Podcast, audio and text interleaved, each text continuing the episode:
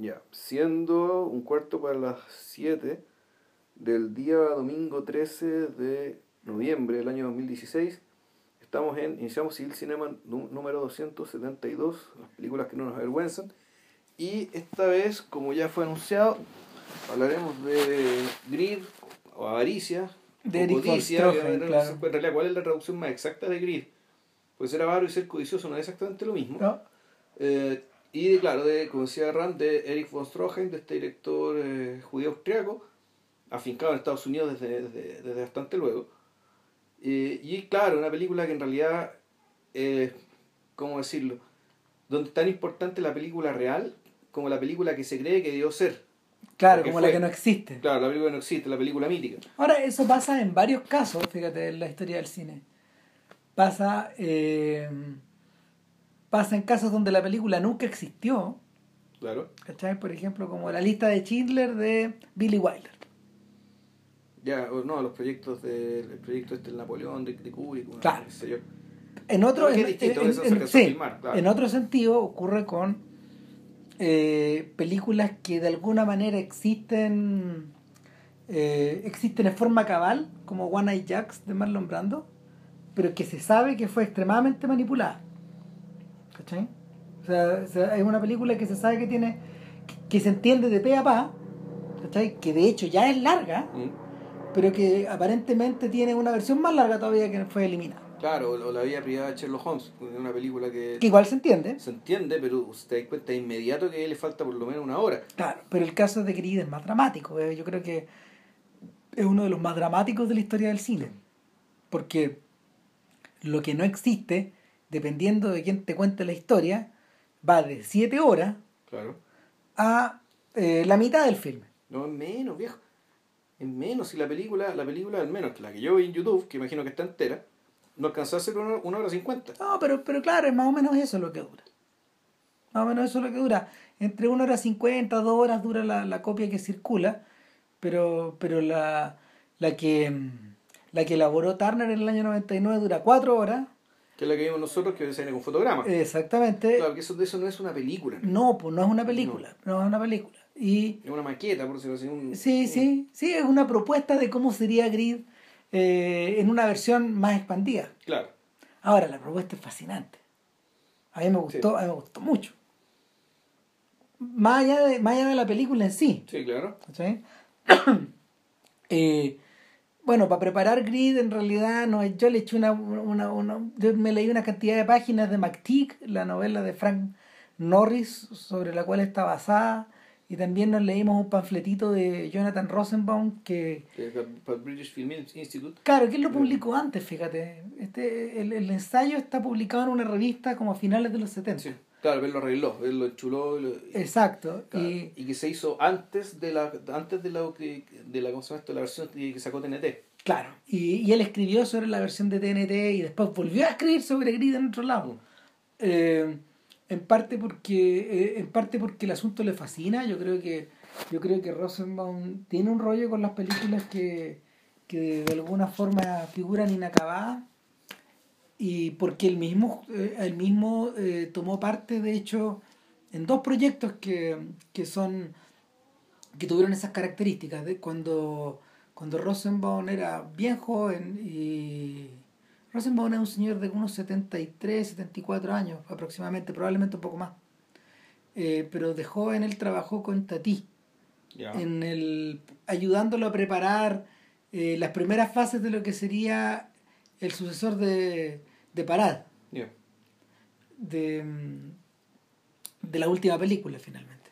Y eh, colaboró, colaboró con Tati en eso y años después a él le tocó eh, o lo invitaron, de hecho, Rich Midling, el mismo personaje que restaura Grid, que, o sea, que, que crea, que, que reconstruye Grid, porque se llama The Reconstruction, se llama la, el apellido que tiene esto. El, mismo que tipo que propone esa reconstrucción lo invitó antes de, antes de meterse en Grid a participar en otra reconstrucción, que es la, es, la, es la de mm, Set de Mal, de Orson Welles. Eh, de la que aproximadamente existen tres versiones. La que se estrena originalmente en, lo, en, en los cines comerciales. Una que es la que prepara Schmidling con Rosenbaum y es la que vimos nosotros en el cine Ya. en los años 90. La que llegó acá al cine Arte Alameda y que, y que circula por muchas partes en Blu-ray, contar la historia que, si mal no recuerdo, Sed de Mal es una película que se le arrebata a Orson Welles. Entonces, la versión que se estrena Como casi comercialmente claro. es una película en la que, eh, básicamente, con el, hay escenas que ya no fueron filmadas por él y, eh, y que, por lo tanto, las versiones que se vienen después son versiones donde son versiones donde el material está remontado. Claro, eh, hay partes de, hay, partes de material remontado, Mm. hay partes de, de material abreviado, eh, hay otros que se tuvieron que... No hay, nada que esté Mm. no hay nada que esté reconstruido como en el caso de Grid o en el caso de El bueno, el malo y el feo, por ejemplo. Que, o de, o de estas, de estas escenas guachas de... Esta escena guacha de Espartaco, donde se, se hay actores que se meten a hacer el doblaje Ya, después. ¿sí? Ante la ausencia de la pista de audio, por ejemplo. Mira, lo de Grid, viéndolo, reconstruida por Schmidlin, eh, es bien parecido a, eh, a lo que ocurre con dos películas bien famosas de Hollywood, del, de- de- del Hollywood clásico. Una de ellas es Horizontes Perdidos de Frank Capra, que la cual tiene, la cual eh, tiene como tres, tres rollos completos perdidos, más de media hora que, que se le sacó y se lograron reintegrar una buena cantidad de, de trozos, pero hay algunos que quedaron perdidos y que fueron reconstruidos con fotografía. Eh, y el otro caso similar es eh, la mutilación de eh, la, la mutilación de A Star, Is- Born Ya. de George Cukor de, con, con Judy Garland.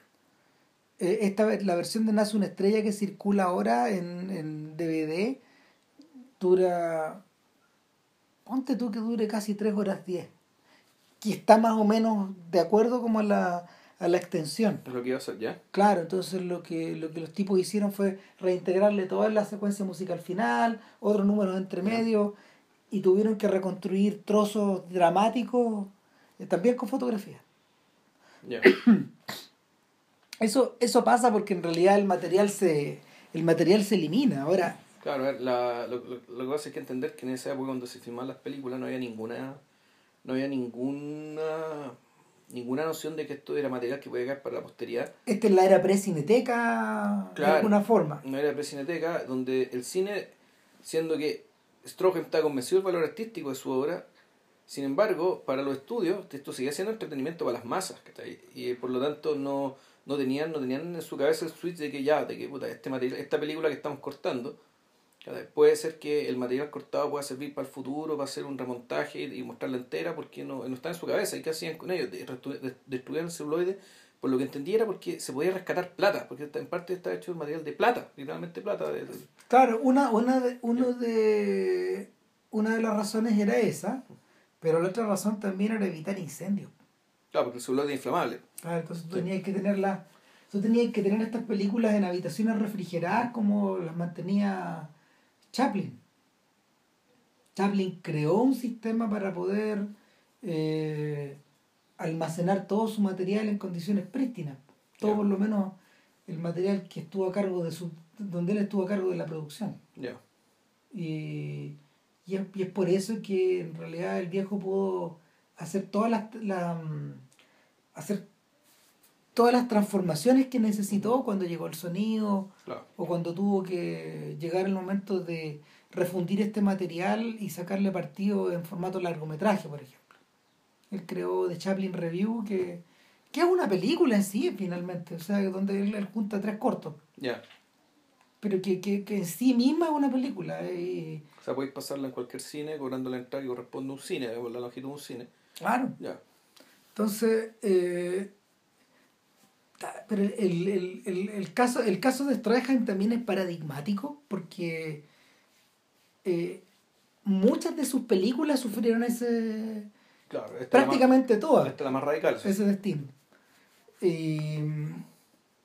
Sí, eh, O sea, esta es la más radical y la más lamentable porque el producto final, o sea, porque, perdón, el producto que sale al- es una obra de genio. es una obra de genio, es decir, el genio Stroheim, digamos, ¿cachai? en el caso de la película que salió al cine, fue complementado por el genio que cortó la película por encargo de la por, por encargo del estudio y que dejó la película final cortada y todo esta película de dos horas menos de dos horas tan buena tan contundente tan tan primaria y tan apretada y vamos a hablar de vamos a hablar de las virtudes de la película que inmediatamente tanto él como el estudio, eso es lo interesante, una, interpretación que hacía Rosenbaum acerca de esto, es que tanto él como el estudio alimentaron el mito. De que si esta es la película que quedó, imagínense la otra. Imagínense lo que fue la otra. Entonces, estos dos personajes, Luis Mayer, por un lado, Luis Mayer y Irving Talbert, digamos, por un lado, los productores, el dueño del estudio, esto fue antes o después de la fusión de. No es antes, parece. No, fue, fue por la fusión. Fue por la fue fusión. Entre medio, es una, una buena impresionante. Claro, y fue por la fusión de la Metro Goldwyn con la con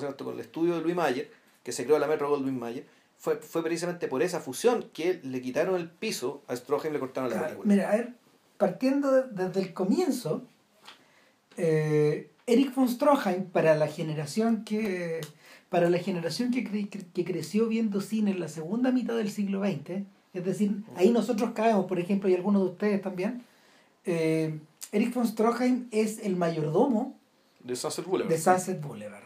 El mayordomo de Gloria Swanson, o mejor dicho, de Norma Desmond.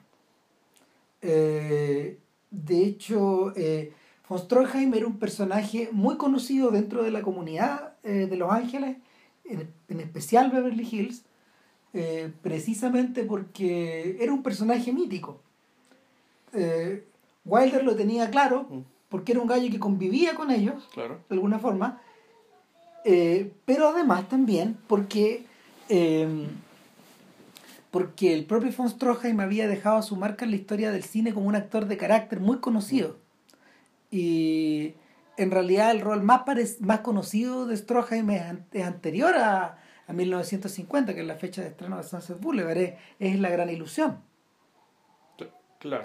Claro, cuando, cuando él interpreta en el fondo al, aristócrata, al oficial aristócrata alemán. Claro, pero, pero en la gran ilusión de Renoir, eh, él aparece como el némesis finalmente, en, principio, pero te das cuenta que es uno más de todos ellos. Claro. Es uno más y termina siendo una especie de cómplice y alma gemela de la Bourdieu, del, del aristócrata de, de, la gran ilusión. Claro, entonces eh, en esa era, lo que, en ese momento, lo que, lo que von Stroheim puso en pantalla era su personaje, era un personaje que él había actuado muchas veces. Claro. y, que, que, venía actuando incluso en la vida real, o sea, desde el momento en que él decide cambiarse el nombre y ponerse Eric von Stroheim, siendo que su de nacimiento él es Stroheim, Eric Stroheim. Claro. Y que era, que era además un, un era una persona de origen judío, viene, sí. pero que empieza a jugar el papel del aristócrata del, aristócrata de origen germano. Germano. O, o, bueno, y en el Foolish Wives, él hace el papel de un aristócrata ruso y en el, en el entendido que básicamente los aristócratas son otra cosa. Espérate, mientras tú, tú, aquí nos repartimos la pega con Pilcher. Él vio Foolish Wives, que es como la tercera o cuarta película. Es la inmediatamente anterior, de hecho, la de 1922. Claro, y yo vi la primera, que, que, fue marido, los maridos ciegos. Blind Husbands. Exactamente. Entonces, el, Claro, lo que ocurre es que el, origen de ese personaje, que es un tipo de la es un tipo austrohúngaro siglo XIX. O sea, él dice. tieso, pero tieso como un fósforo, weón. Mm. Eh, eh, este peinado, weón, peinado, peinado como sea, completamente afeitada la cabeza, ¿cachai? Monóculo en la cara, gorra, puta, un. Hay un, hay un tema ahí, de hecho, con la constricción del cuerpo, porque el mm. personaje está abotonado, weón, en, hasta la última, hasta, la, hasta el último rincón que pueda ser visible está botonado. Y eso se repite, de hecho, en el personaje de la gran ilusión, que usa un casquete, que usa un casquete que los que sujeta su cuello, de hecho.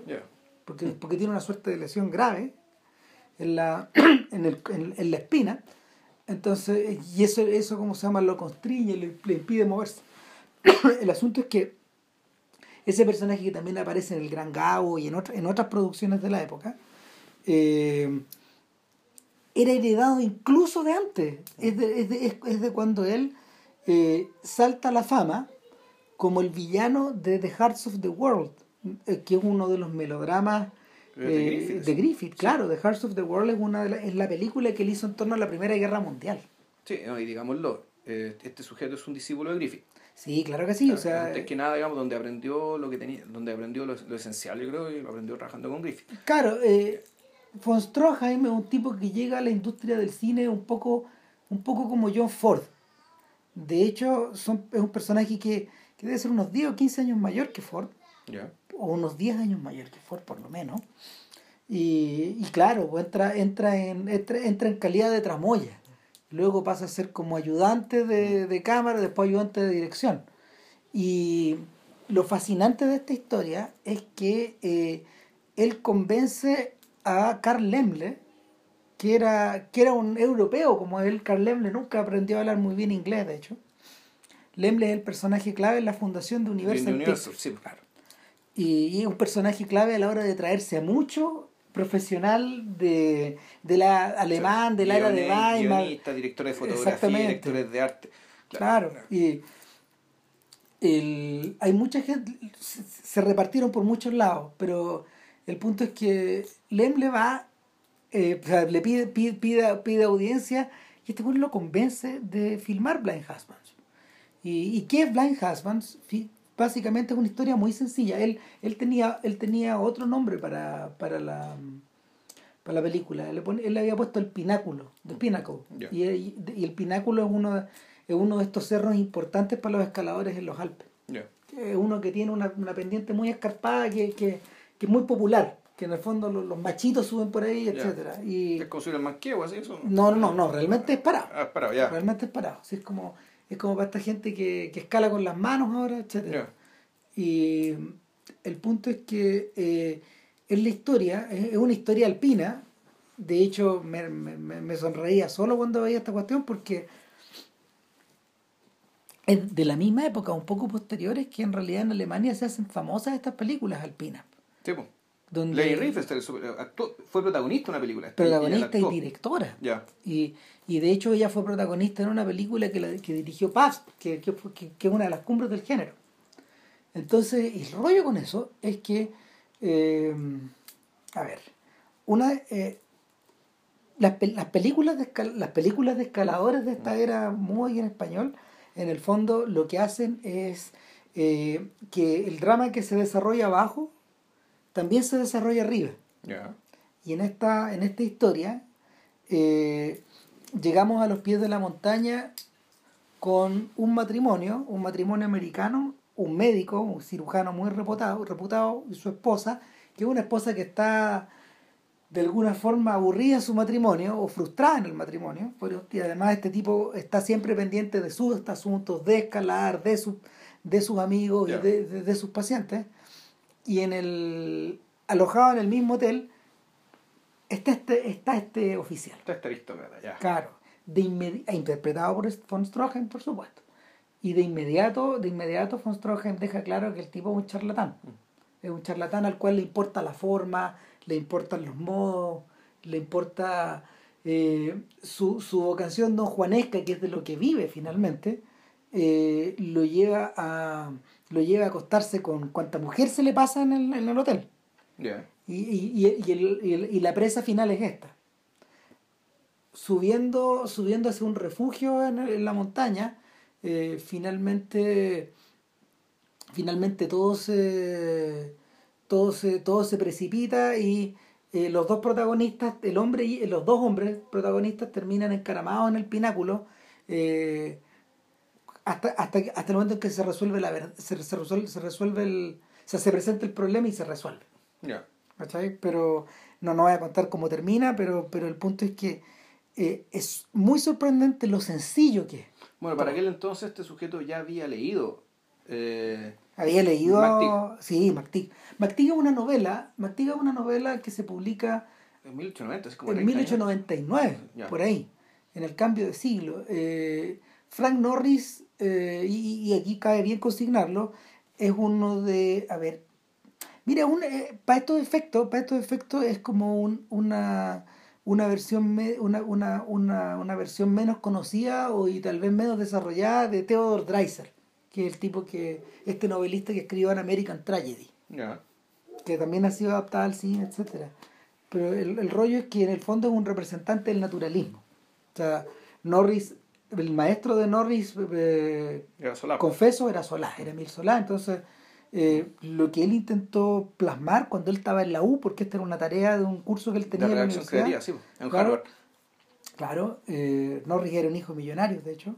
Un hijo millonario. De pero San él, él era de San Francisco, fue a Sí. a Harvard y claro, el hecho es que escribe para este trabajo, para esta tarea de esta tarea de, ¿cómo se llama de, de redacción creativa, Norris escribe eh, sobre ciertos lugares que él conoció, Que él recordaba de, que de- de recordaba, su infancia. otro lugar, ponte tú, la mina, es donde, eh, la, la mina donde transcurre el principio del comienzo de, de su novela, es una mina donde él fue a visitar a un amigo, a un compañero de universidad o de colegio que estaba trabajando ahí como ingeniero. Claro.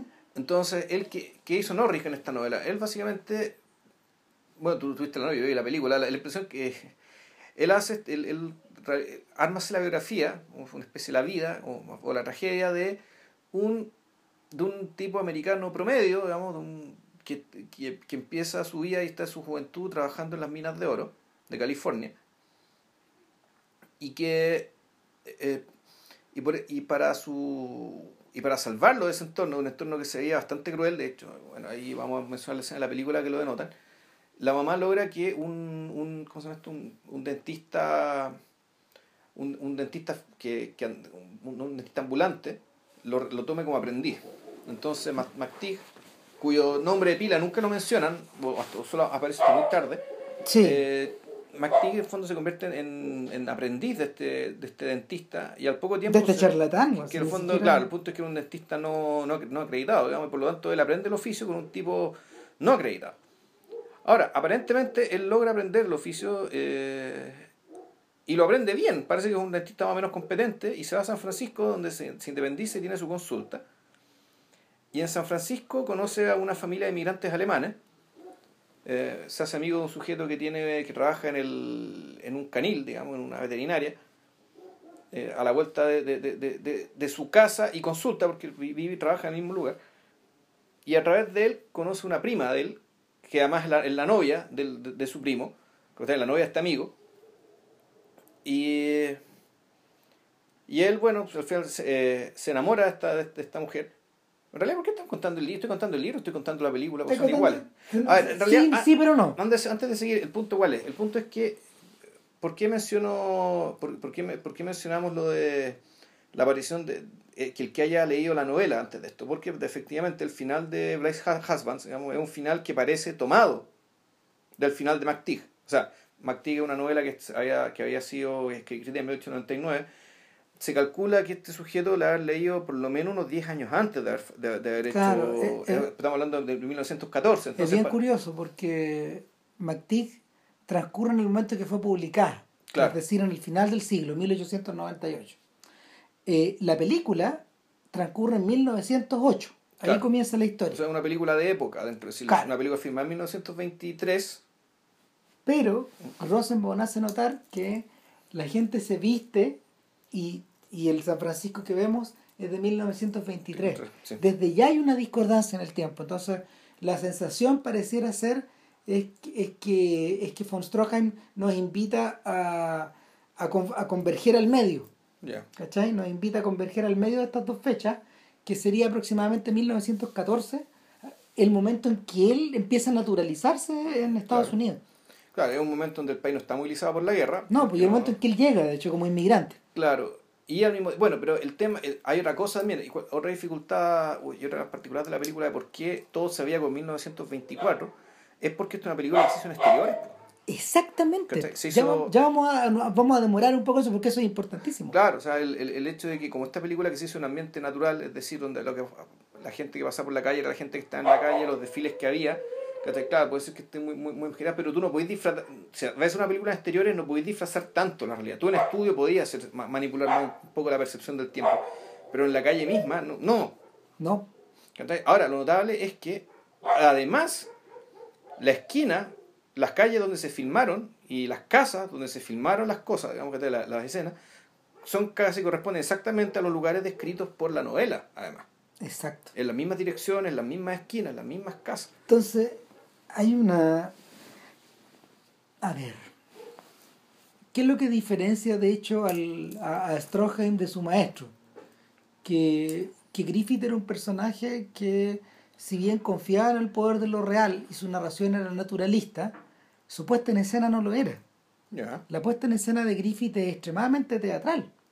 O sea, está, está muy afectada por pirotecnias, por ejemplo, o por, o por diseños que te sacan de la realidad. En la medida que más uno ve películas de, de, la era, te das cuenta de que si bien, por ejemplo, las películas de la Biograph, cuando él trabajaba en la calle, igual que, igual que los otros, tendían a ser reales, mientras más tuvo el control de la puesta en escena, en el nacimiento de una nación, en intolerancia, en Broken Blossoms, etcétera, más te das cuenta de que lo que está buscando, de lo que, que lo que está buscando Griffith es crear la realidad o recrear la realidad. A veces de una forma muy poética o a veces de una forma, em, no sé, de una, de, una forma que tiene, tiene vocación realista, pero te das cuenta de que el viejo escapa. En cambio, lo que ocurre en, lo que ocurre en, en, en avaricia es que... Sí, eso ocurre en avaricia, pero eso fíjate que no está en, Foolish Wives. No, y, tampoco en la otra. Tampoco está en Blind Husbands. Eh, eso es más grifitiano. Sí. Es más grifitiano, mozartiano, efectivamente, como teatral, como de opereta, ¿cachai? Tú, tú sentías esta cuestión como, eh, esta cuestión como de, de, de, ópera media bufa. Que porque lo que pasa en ah. Foolish Wives es que si bien, en Foolish Wives tienes repetido el personaje del capitán que sea, en este caso es un, aristócrata ruso, supuestamente aristócrata ruso, porque en realidad él vive con dos primas en una, en una, en una mansión en Monte Carlo. Eh, pero ellos, ellos qué hacen? Ellos, claro, él vende la pescada que es una persona que votó por su país y estas primas supuestamente son, son aristócratas rusas exiliadas, que no que igual se dan la gran vida, eh, porque tienen que mantener la apariencia de la aristocracia, pero que en el fondo ellas lo que son son unas estafadoras, porque eh, ellas arman una especie de casino de juego dentro de su casa. ¿Y qué es lo que hacen? Eh, le tienen contratado a un sujeto en, un, sujeto en, ahí en Monte Carlo, en Mónaco, para que le haga billetes falsos. De modo que ellas, ellas juegan, juegan, con billetes falsos, pero los clientes que llegan, o los amigos digamos, de, los altos niveles que llegan a jugar a su casa, eso apuestan con billetes verdaderos. Entonces sale el billete falso y entran los billetes verdaderos. Y, y así viven. El, me, hiciste acordar un poco a las trampas que hacía Mabuse, de hecho. Puta, sí, tiene un, eh, es un poco eso, ¿cachai? Pero esto es como, claro, es harto de poca es bien de poca monta, son, son estas personas que se están dando la, gran vida, mientras que, y este personaje, este aristócrata, es un personaje que tú lo ves desde el principio, que es Trojan, digamos, eh, disparándole a un, a un monito en un roquerío, digamos, abajo de la casa, una, una casa estupenda, con un tremendo mirador, con un torreón porque claro, al fondo el bueno está, está practicando para los duelos de honor que, tiene que realizar periódicamente por estar seduciendo mujeres o por deudas de juego o por lo que sea. Y, y claro, ese es su estilo. El tipo además tiene eh, a, una, a, la sirvienta de la casa, la tiene convencida de que se va a casar con ella. Entonces un personaje que además tiene este otro flanco. Y todo se complica, o mejor dicho, empieza la historia en serio cuando llega el embajador estadounidense a presentar sus credenciales a, a, a, a Monte Carlo, digamos, y llega con una esposa, a la cual este buen la mira y dice, ya, esta, esta es presa, Esta es presa, o sea, le gusta, pero al mismo tiempo hay que hacerse amigo de este americano porque este americano debe tener plata, entonces... repetimos, repetimos la misma idea del americano y de la esposa. Exacto, y tiene, y tiene que ser americano y porque en algún momento eh, en algún momento hay cierto cierto patrioterismo vamos, respecto del valor de, cierto igualitarismo y cierta resiedumbre eh, bien viril y bien, ¿cómo decirlo?, bien seca, digamos, respecto de la afectación de los aristócratas, de, lo aristocrático. Eh, y donde, claro, aquí la cuestión tú te, hace un poco acordar a Ana Karenina también. En el fondo es, un poco la, es un poco la historia de Ana Karenina, pero aquí mirado desde, la, desde el lado de un conde Bronsky, que es un patán, que directamente es un patán, y que es un tipo que, fíjate, el, perfilamiento de ese, del personaje eh, es es duro, pero muy complejo, porque por una parte es un tipo que se, siente sexualmente atraído por la hija este del falsificador de dinero, que una niña claramente o con retraso mental o con perturbación mental. Y él se siente sexualmente atraído por ella, es decir, el tipo comete un tabú, o sea, es un tabú, eso es...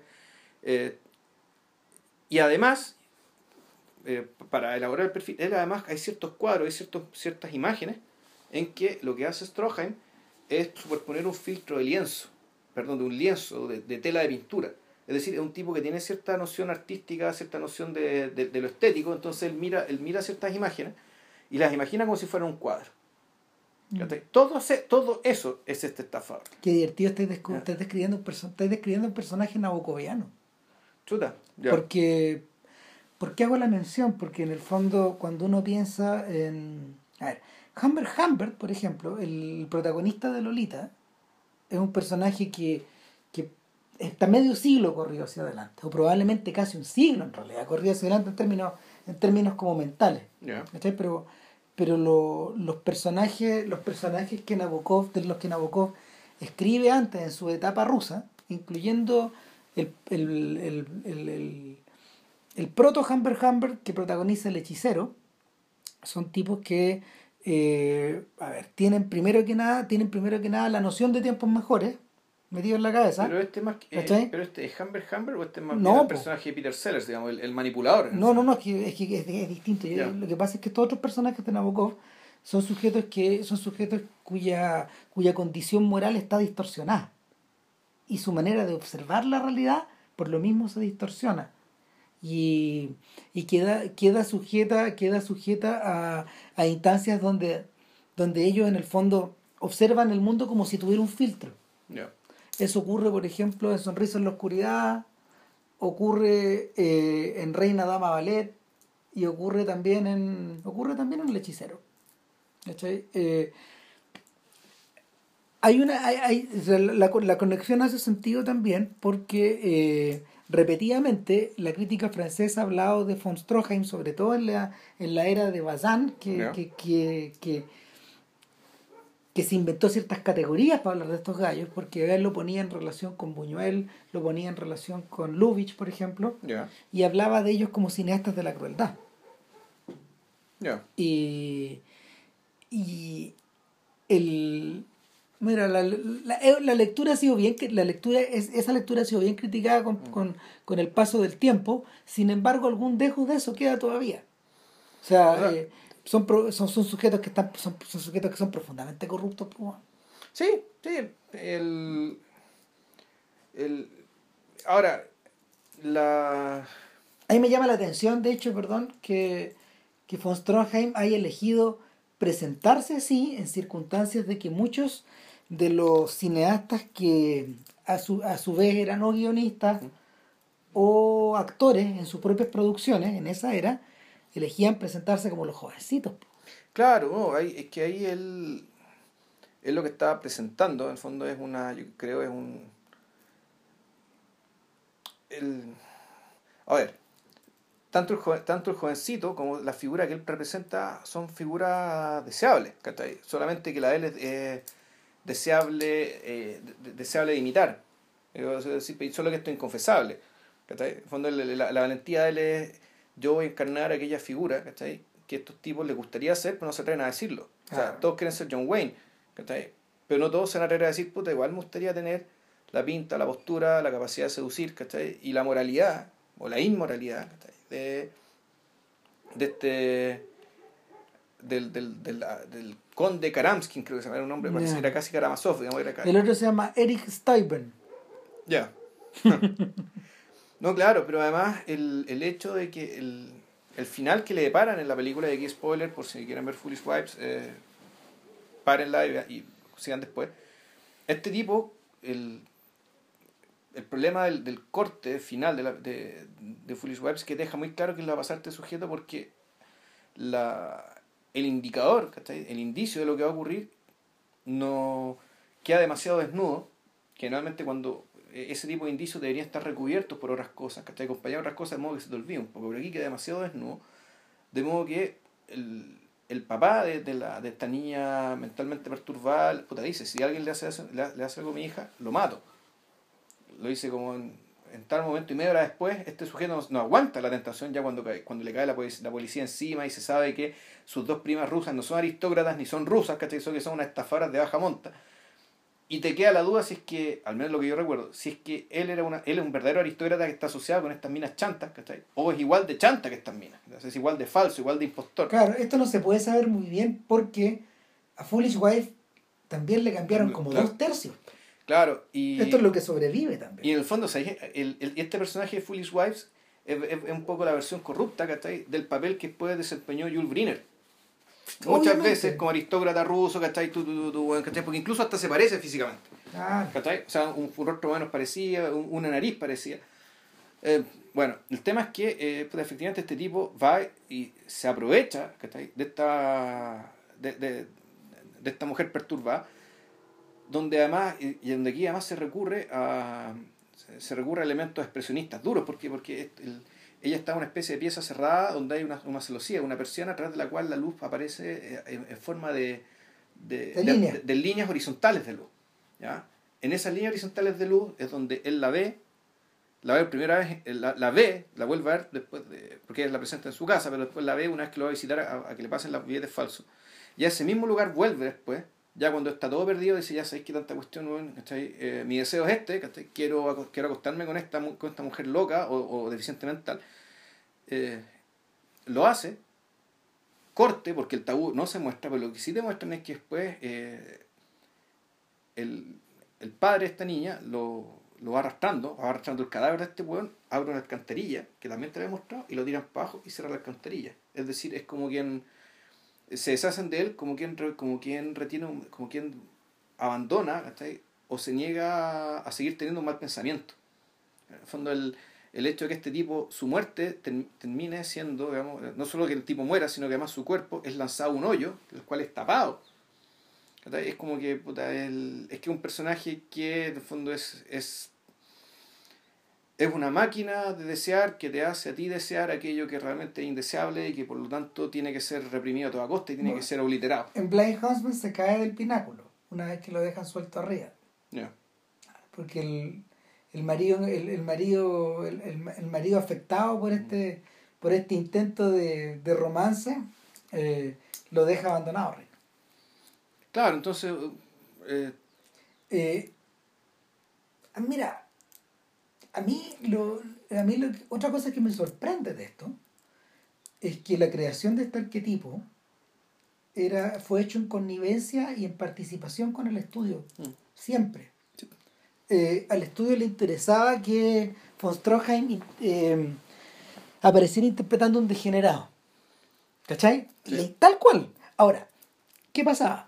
Eh, claro, pero un degenerado que seducía a las mujeres que iban a ser el público de las películas. El Por el cierto, pues esa es la ese, o sea, idea, claro. El fondo es este exotismo atractivo, ¿cachai? De, Claro, que- de la o sea, fantasía sí. de, de, de- de los hombres que quieren ser como él y las mujeres que quieren ser seducidas por él como él, lo- incluso o a pesar o gracias a su depravación. Mira, los artículos publicitarios de estas, de estas películas, de las producciones de von Stroheim, no solo se prodigaban en eh, lo asqueroso que era su personaje, sino en la cantidad de plata que se había gastado eh, creando todos estos mundos.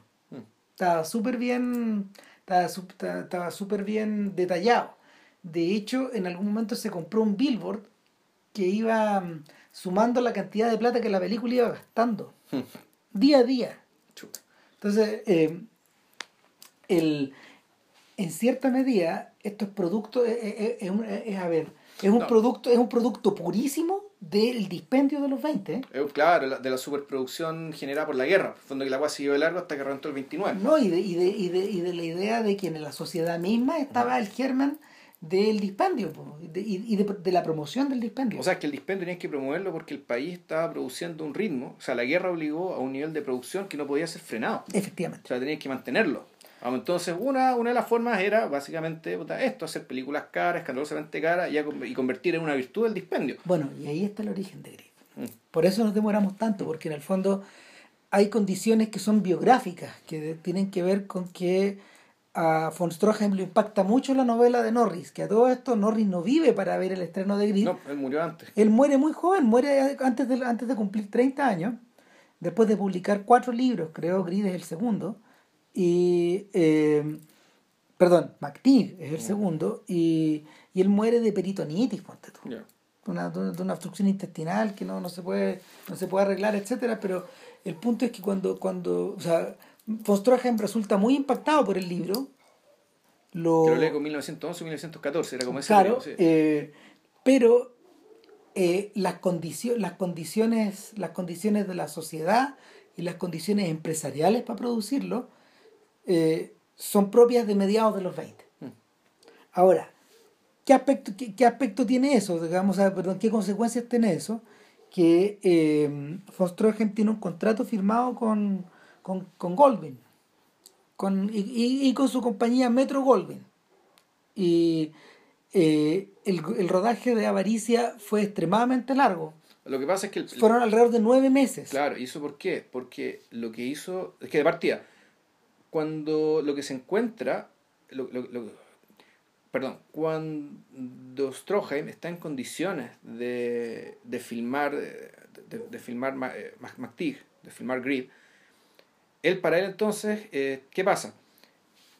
Él al leer la novela, eh, en realidad mejor dicho de otra manera, su, lo que él quiso hacer al filmar MacTeague era filmar cada una de las páginas, era hacer una película absolutamente fiel Eh, al no, libro. Pero no está tan claro eso. O sea, eso es lo que él declaró, por eso es que la película duró lo que duró. Claro. Lo que él decía en el fondo era que quería. Pasan dos cosas. Yo creo que él quería, eh, eh, fiel al modelo, al modelo de Norris de, de homenajear a Solá, lo que él quería era tratar de imitar y tomar la realidad y manipularla y al mismo tiempo hacerla florecer solo de, eh, en la pantalla de la misma manera que esto ocurre en la vida real. Sí, pero ojo que... Pero también no- pasa que la- Ojo, pero claro, esto, esto no es realismo, es naturalismo, No, digamos, y, hay una, y, y- y la diferencia está en que el, el naturalismo implica que, más allá que un relato de lo real, el naturalismo lo que hace es poner el énfasis y resaltar la, la aparición y la manifestación de aquellas fuerzas más primarias, de lo primario, de lo de, que entendemos por primario aquello que en cierta medida no la civilización no puede domar, no puede del todo reprimir. Y, y por eso es que, bueno, el, el, la, la codicia como, como impulso, como motor de acción y como, ¿cómo decirlo? Como, como, como, como, como un rasgo de personalidad desarrollado y eh, generado, desarrollado y estimulado en un cierto entorno, en cierto entorno. Eh, es lo que este weón yo creo que lo volvió loco, además pensando en que él era una persona que venía de otro mundo, venía, venía, venía de otro continente. De hecho, alguien hizo el comentario bien cáustico respecto de que si el director de Grid hubiera sido estadounidense, la película habría sido muy distinta y de hecho la avaricia no habría, no habría sido vista con los malos ojos. Y, la, y el fondo y la, y la pátina, la, la sombra de la maldición que le atribuye, que le Eh, atribuye Stroheim en su película. Ese detalle es tan importante que de hecho va a haber que dedicarle un buen rato. Pero, apa- o sea, bueno, aparte de, aparte de la, mm, aparte de lo que te había mencionado de, de este impulso naturalista y, y de esta vocación por filmar en lugares reales y por evocar cierta, cierta estructura real de la historia, eh, von Stroheim para ese entonces tiene que haber visto la Rue, la Rue, la calle de, de, de Abel Gans, po. Ya. Y la RU dura como siete horas. ¿Cachai? Entonces, eh, la RU dura como siete horas. Entonces, eh, a mí me da la sensación de que eso está en la cabeza de este tipo. O sea, que ese es el modelo en el que estaba pensando, es el, es el producto final que quería lograr. Claro, la RU es tan especial, en un caso tan especial en la historia del cine, porque sobreviven las siete horas. Están en YouTube, de hecho, eso es un podcast. O sea, la RU, es, la RU es una película importantísima. Y probablemente una de las más importantes de los años 20, junto con el Napoleón de Belgas. Ya. Entonces, el, ese era, ese, yo creo que ese también era un impulso. Que, Esta, esta idea para, de que, para que usted- aunque ustedes no lo crean, el Napoleón de Abel Gans fue transmitido por Mega en los años 90. sí, me imagino que sí, po, porque estos gallos transmitían estas cosas. po. Sí, po. La versión de Coppola tienen que haber dado, que era la que era, la que Es- estaba esta que está en azul, blanco y rojo. Sí, claro. Eh, al- y ahora, se, bueno, de hecho, como ahora se cumplen 100 años, el British Film Institute está lanzando el, el Blu-ray ahora en diciembre. ¿Y esa cuánto dura? Depende, pues las duraciones son variables porque Kevin Branlow ha dedicado cerca de 50 años de su vida a ir aumentándolas. Ya. Entonces Branlow ya va casi en 5 horas y media. Pero, pero él sabe que le falta como una hora todavía. O sea, y eso fue lo que se dio en los cines en su momento. Eh, es más larga, se dio, se, ha dado se dio en distintas versiones. Lo mismo que pasa con, lo mismo que pasó con, lo mismo que pasó con, no sé, con Metrópolis, por ejemplo. Que también porque era tan larga la película que los tipos la empezaban a cortar por su cuenta. Los distribuidores. Claro, Bien. ellos empezaban a mascarle pedazos. Y, y por la misma razón, Brownlow al- al- alrededor del mundo ahí, él ha ido Recor- recortando pedazos. recopilando los pedazos. Ya. Cosa que no puede ocurrir con Grid nomás. Pero, pero porque, porque, el- porque la metro la metro la estrenó de otra forma. Exacto. O sea, la cortaron ellos, ellos quemaron el material, el, el material original. Ah, se y deshicieron listo. del O sea, material. no, no fueron los, los oxidores, sino que. Ahora, entonces tenemos el dato de la vocación naturalista, tenemos el dato de la rue, Tenemos el dato de eh, que, que dice que él construyó un guion que, que era extremadamente largo porque quería hacer fiel al libro. Página otro, por página. Hay, hay otro detalle más, que, que él quiso filmar Avaricia en forma cronológica. Por eso también demoró tanto tiempo, porque había ciertos, ciertos espacios que él tenía que ir filmando de acuerdo a cómo se iban dando las estaciones. Exacto. Eh, y, en, y en último término, y esto fue lo que no les dijo al estudio, ¿cachai? Él le dijo, porque él había filmado, él había firmado un contrato que le permitía gastar, no sé, creo que hasta 70 mil dólares por película, una cosa así, pero, pero esto costó como 250 mil. Y él no, le, él no les dijo con cuánta, con cuánta prolijidad estaba trabajando. Trabajó a puertas cerradas de alguna forma. Ahora, el problema es que el desarrollo de todo este material eh, lo llevó a filmar eh, una cantidad desquiciada, pero mientras estaba editando, que fue como un año, que estuvieron editando, se produjo el cambio de mando. Claro. Se Entonces, la fusión. Goldwyn, Samuel Goldwyn, el fundador de la compañía, sale cagando y, y funda, su, funda su propia productora pequeñita, Mm. la Samuel Goldwyn Pictures, que, que más adelante, mucho más adelante, produciría, por ejemplo, Los mejores años de nuestra vida, que es una producción independiente, de hecho, no, no, no es de estudio. No es de la Metro Goldwyn Mayer. No, nada que ver. Y, el, y eh, entra a tallar Louis B. Mayer. Y eh, lleva como factotum o como, o como gerente de, no sé, de gerente, Eh, como, como verdugo, como, como, como execu- como claro, executioner, digamos. claro, al mismo hueón que le había cortado Foolish Wives. Entonces dijo, vamos a domar a este hueón con el mismo hueón. Y Irving Talbert se vio en la se vio en la mm, en la posición de cortar Grid. Ahora, Talbert no era hueón, sí, en el fondo es un personaje. Talbert es el personaje que inspiró a, a Francis Scott Fitzgerald para escribir El último magnate. El, el, el Last Tycoon. Claro, eh, Talbert no es un personaje idiota, sí, de hecho Talbert es el one que le- comercialmente salva la carrera de los, de los hermanos Marx, por ejemplo, él inventa la figura de, de, mm, él inventa la figura de Jim Harlow, tiene un montón de cosas choras, Talbert, que- pero probablemente es el primer jefe de estudio moderno como lo conocemos. Es un tipo que en el fondo no solo, no solo estaba interesado en cuanto, en cuanto a ganar las películas, sino que también en el contenido y en la experiencia del- de, la audiencia. La audiencia. ya. Entonces este gallo sabía que, en- que Grid, por ejemplo, a pesar de que tal como la Rue se, se, se pasaba en dos noches, que querían pasarla en dos noches seguidas, continuadas, Ujú. Era medio inmanejable para poder comercializarla. Entonces, eh, la versión de aproximadamente nueve horas, o, O de- 7 horas. o esta- siete horas, si son, claro. 41, cuare- son 41 rollos, son 48, está como la discusión. Claro, claro, pero se supone que hay como un- una, un- un- una quincena de personas que vieron una versión muy larga, que es un Claro. workprint, Ujú. el, wo- el workprint que lo tenía todo, lo vieron en un día completo, en dos tandas, creo. Claro. Eh, Y, y entre esas personas hay divergencia de, del recuerdo. De la no- no duración y del recuerdo, etcétera. No, tienen el Eh, mismo recuerdo todo. Claro, esa es una de las versiones posibles, pero también se habla de otras versiones comprimidas. Aparentemente pareciera que eh, la versión que... eh, la ver- hay dos versiones que entregó Stroheim.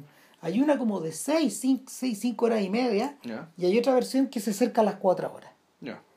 Entonces, esa versión que en la que participó un director importante de la época que se llama Rex Ingram, que era amigo de von Stroheim, tipo que está medio olvidado hoy día, eh, esa fue tomada por la Metro y fue comprimida. Fue comprimida hasta dos horas, poco más, poco menos. Menos, no, sí, menos. O sea, lo, que, lo, lo que está en YouTube es una hora 43, ponte, Claro. una cosa así. Bueno, eh, y, en- y en, en esa posición, ¿qué es lo que pasó? Eh, los tipos en el fondo, los tipos en el fondo se concentran en la historia de eh, McTeague y Trina, Y su esposa. exactamente, a expensas de todo lo demás. Ahora, cuando uno observa la versión de Rick Schmidlin, O sea, la de TNT, digamos. Claro, con, la de TNT. Con los fotogramas de las historias paralelas que fueron sacadas. Claro, en el fondo ustedes tienen dos caminos. Yo diría que ustedes le pueden echar una mirada al YouTube y, y van a quedar bien con, con, Sí. con los contenidos de con, con los contenidos y ese de es el grid que vio el público y que vio el mundo. Y el grid que se pasó por la tele, si yo también lo vi en algún momento. Y, y el e- ese por un lado. Pero también tú tienes la otra posibilidad de que Claro. si te vas a ir a los torrents, vas a encontrar solo la versión larga. Ya. Incluso hay una versión que está subtitulada en español. Eh, Que fue ahora, lo que vimos nosotros, de hecho. claro, y en la versión larga funciona mitad película, mitad fotonovela. Exacto. De alguna forma. Ahora, ¿qué gracia tiene? La partitura es brillante, está muy bien armada. Mm. Y la partitura, los tipos pusieron mucho cuidado en crear una partitura que fuera acompañando todos los modos y to- todos los estados Sí. de ánimo de la historia. Ahora, eh, tal como JP bien se los contaba antes, en el fondo Grid es la historia de, es la historia de un dentista hechizo que, que tiene una consulta en un lugar bien concurrido de San Francisco, que es Polk Street, está en el centro, eh, y eh, es un sujeto que vivía en su consulta y era una consulta que al mismo tiempo estaba metida dentro de un pequeño conventillo o de un pequeño edificio que tenía vida propia. Exacto. Ahora, la vida propia no se ve en la versión con Trina, en la versión, En la versión corta. breve, claro, en la versión donde Trina es la coprotagonista. No se, no, no, no se alcanzan a divisar muy por los lados, pero en el fondo, eh, en esta historia, en esta historia de en esta historia de este triángulo que se arma entre el amigo, Marcus, que es Marcus, claro, Marcus Scheller, alemán, y Trina Sipe, también alemán. alemana. No te creas son judíos alemanes, son alemanes No. cristianos. No, no queda claro. A mí me da la sensación de que los CIPE, por lo menos, no- lo- por lo menos los CIPE deben ser protestantes. Ya. ¿Cachai? Y, y el del otro no se dice nada en absoluto.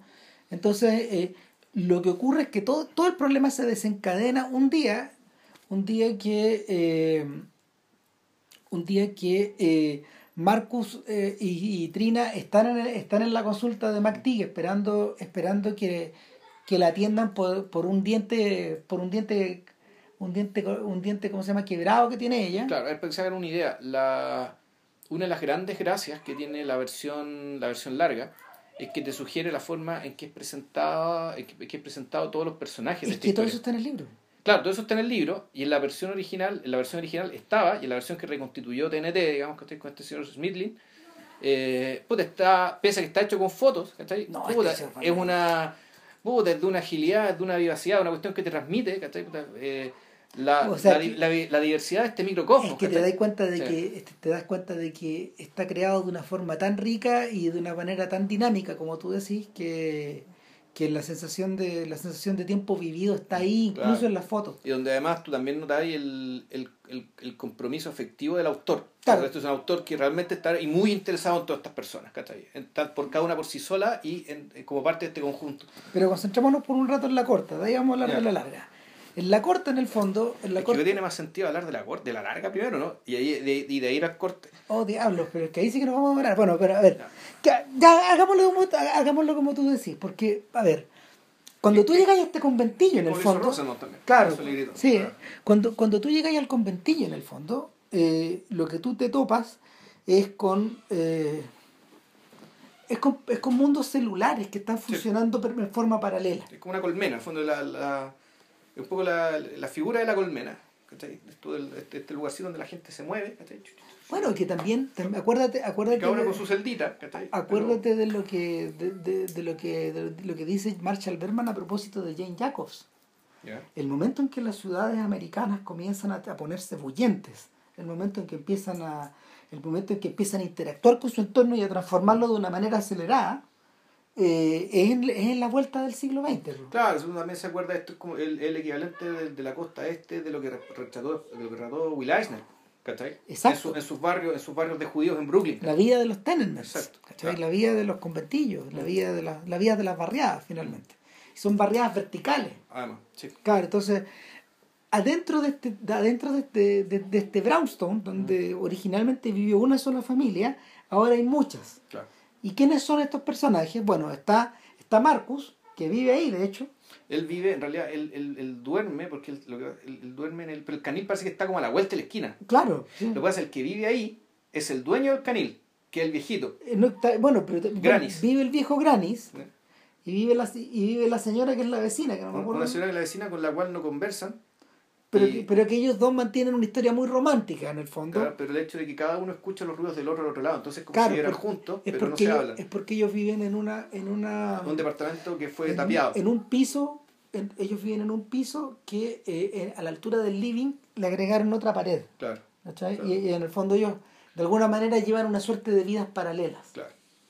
Y estas vidas paralelas de estos ancianos se reflejan en el romance de Martí con Trina Claro. y se reflejan a su vez en la, en la historia de pareja de Serkov y Claro.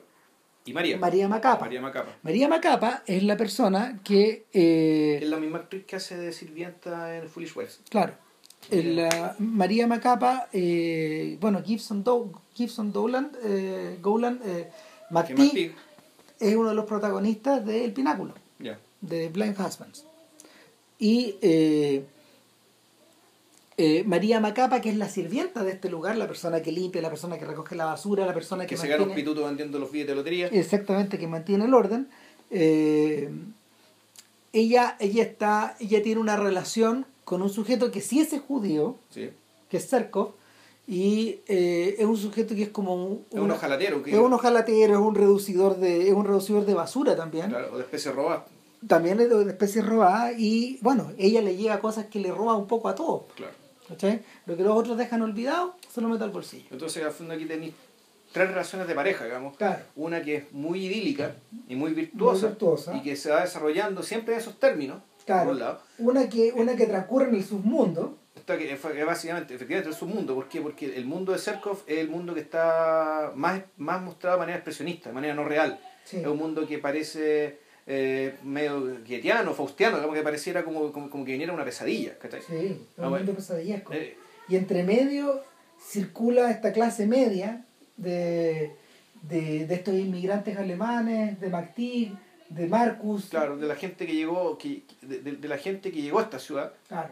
Hay una escena muy famosa, de hecho, de, no sé, pues el cine tiene un montón de escenas famosas perdidas. Probablemente la más famosa de todas es la escena del baile de, eh, de los magníficos Ross, de los magníficos Amberson. Amberston.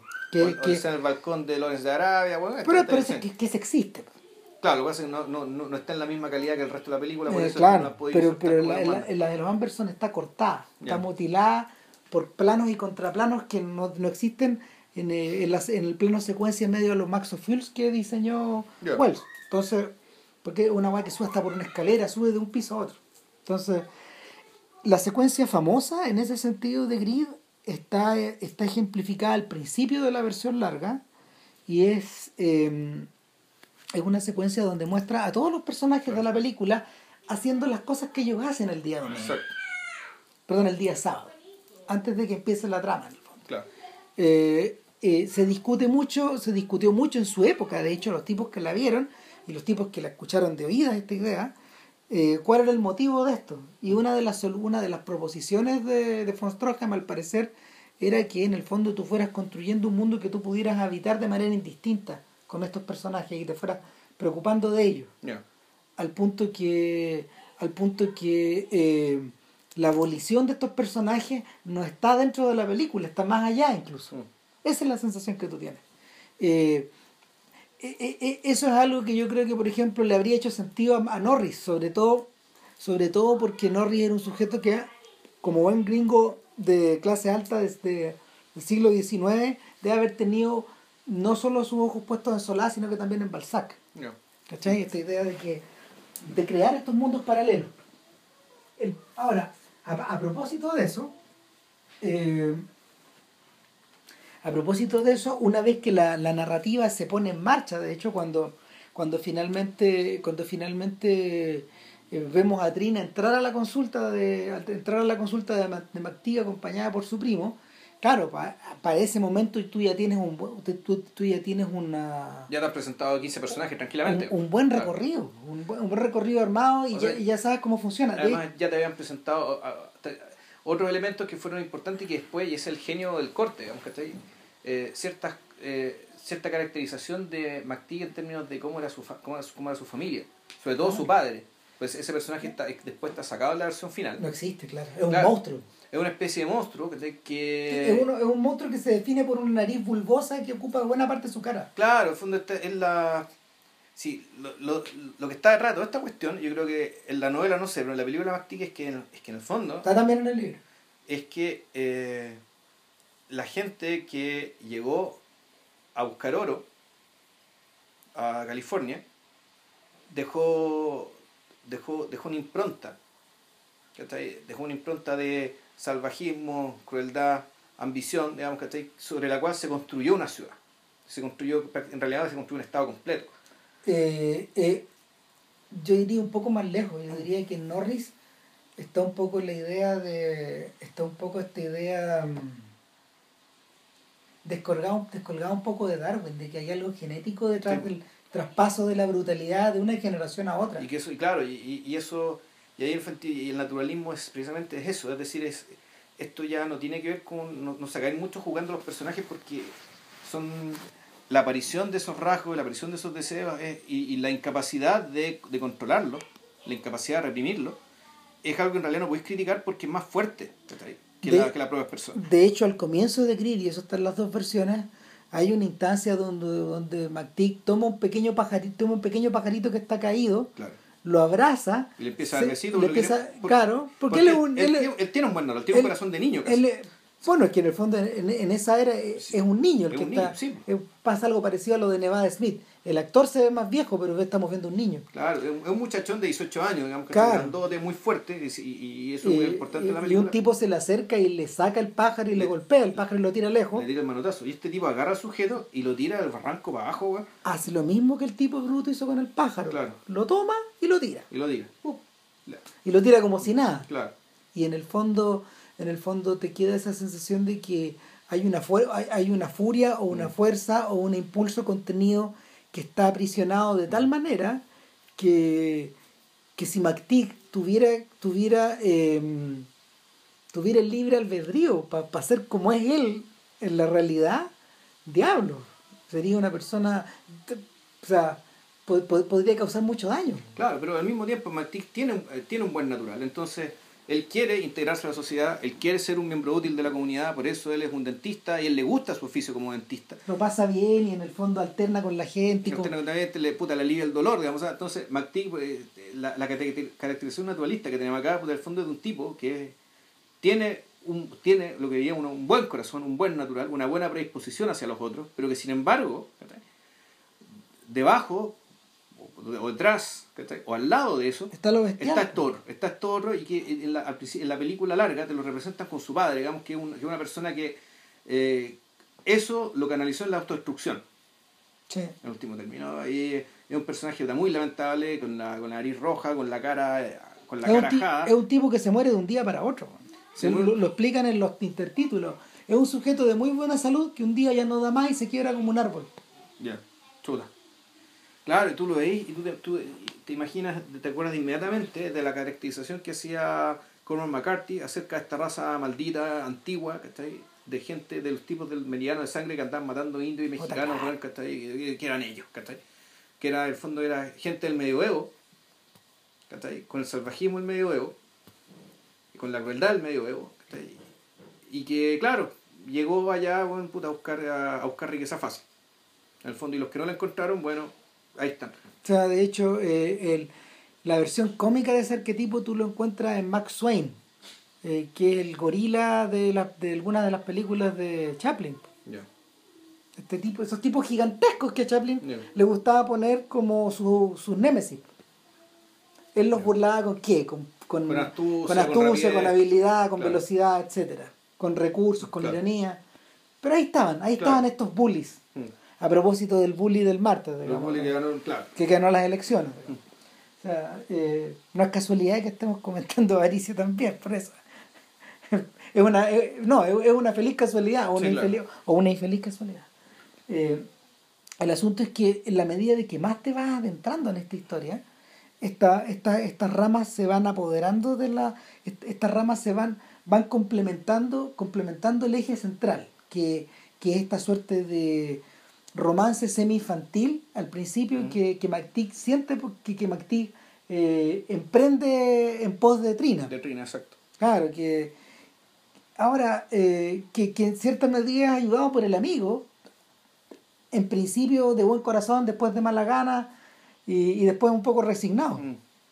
eh, a sabiendas de que la prima en realidad no le da la hora, de hecho. No, claro, y. O sea, el, el tema del romance, hay algo bien sintomático también respecto de que la.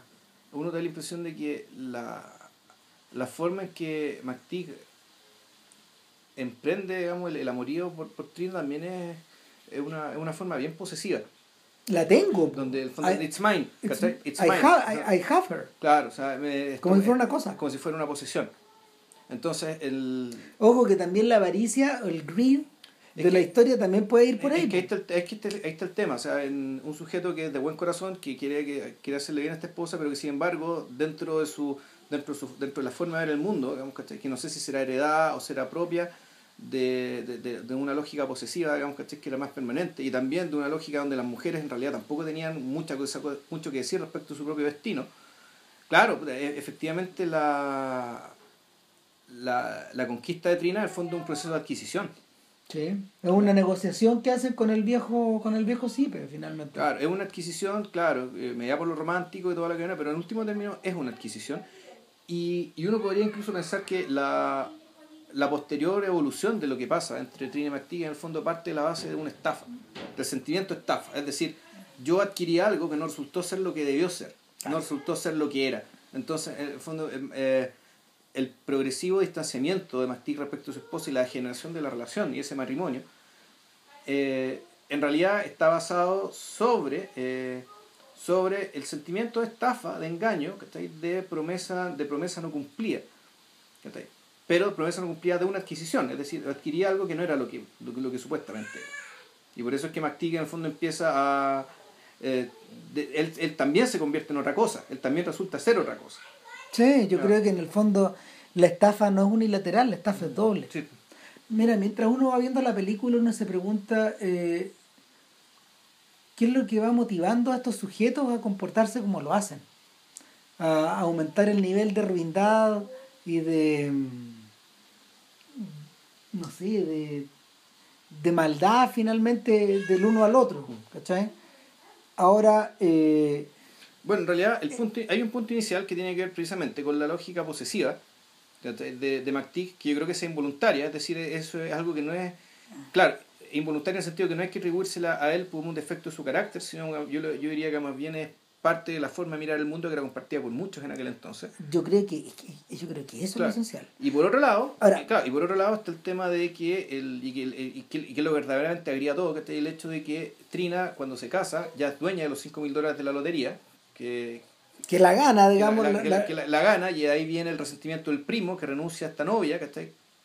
Pero en realidad no, no, no, no, no se queja por haber re- renunciado a la novia, sino que por, Por haber, perdido a la el novia, dinero. perdió esos 5 mil dólares. por haber, per- por haber perdido la dote Claro. finalmente. Pero el punto está en que ella, ella no, no usa esa dote en el mismo matrimonio, sino que en el fondo la, com- la compra, la convierte en acciones de una tienda a un tío.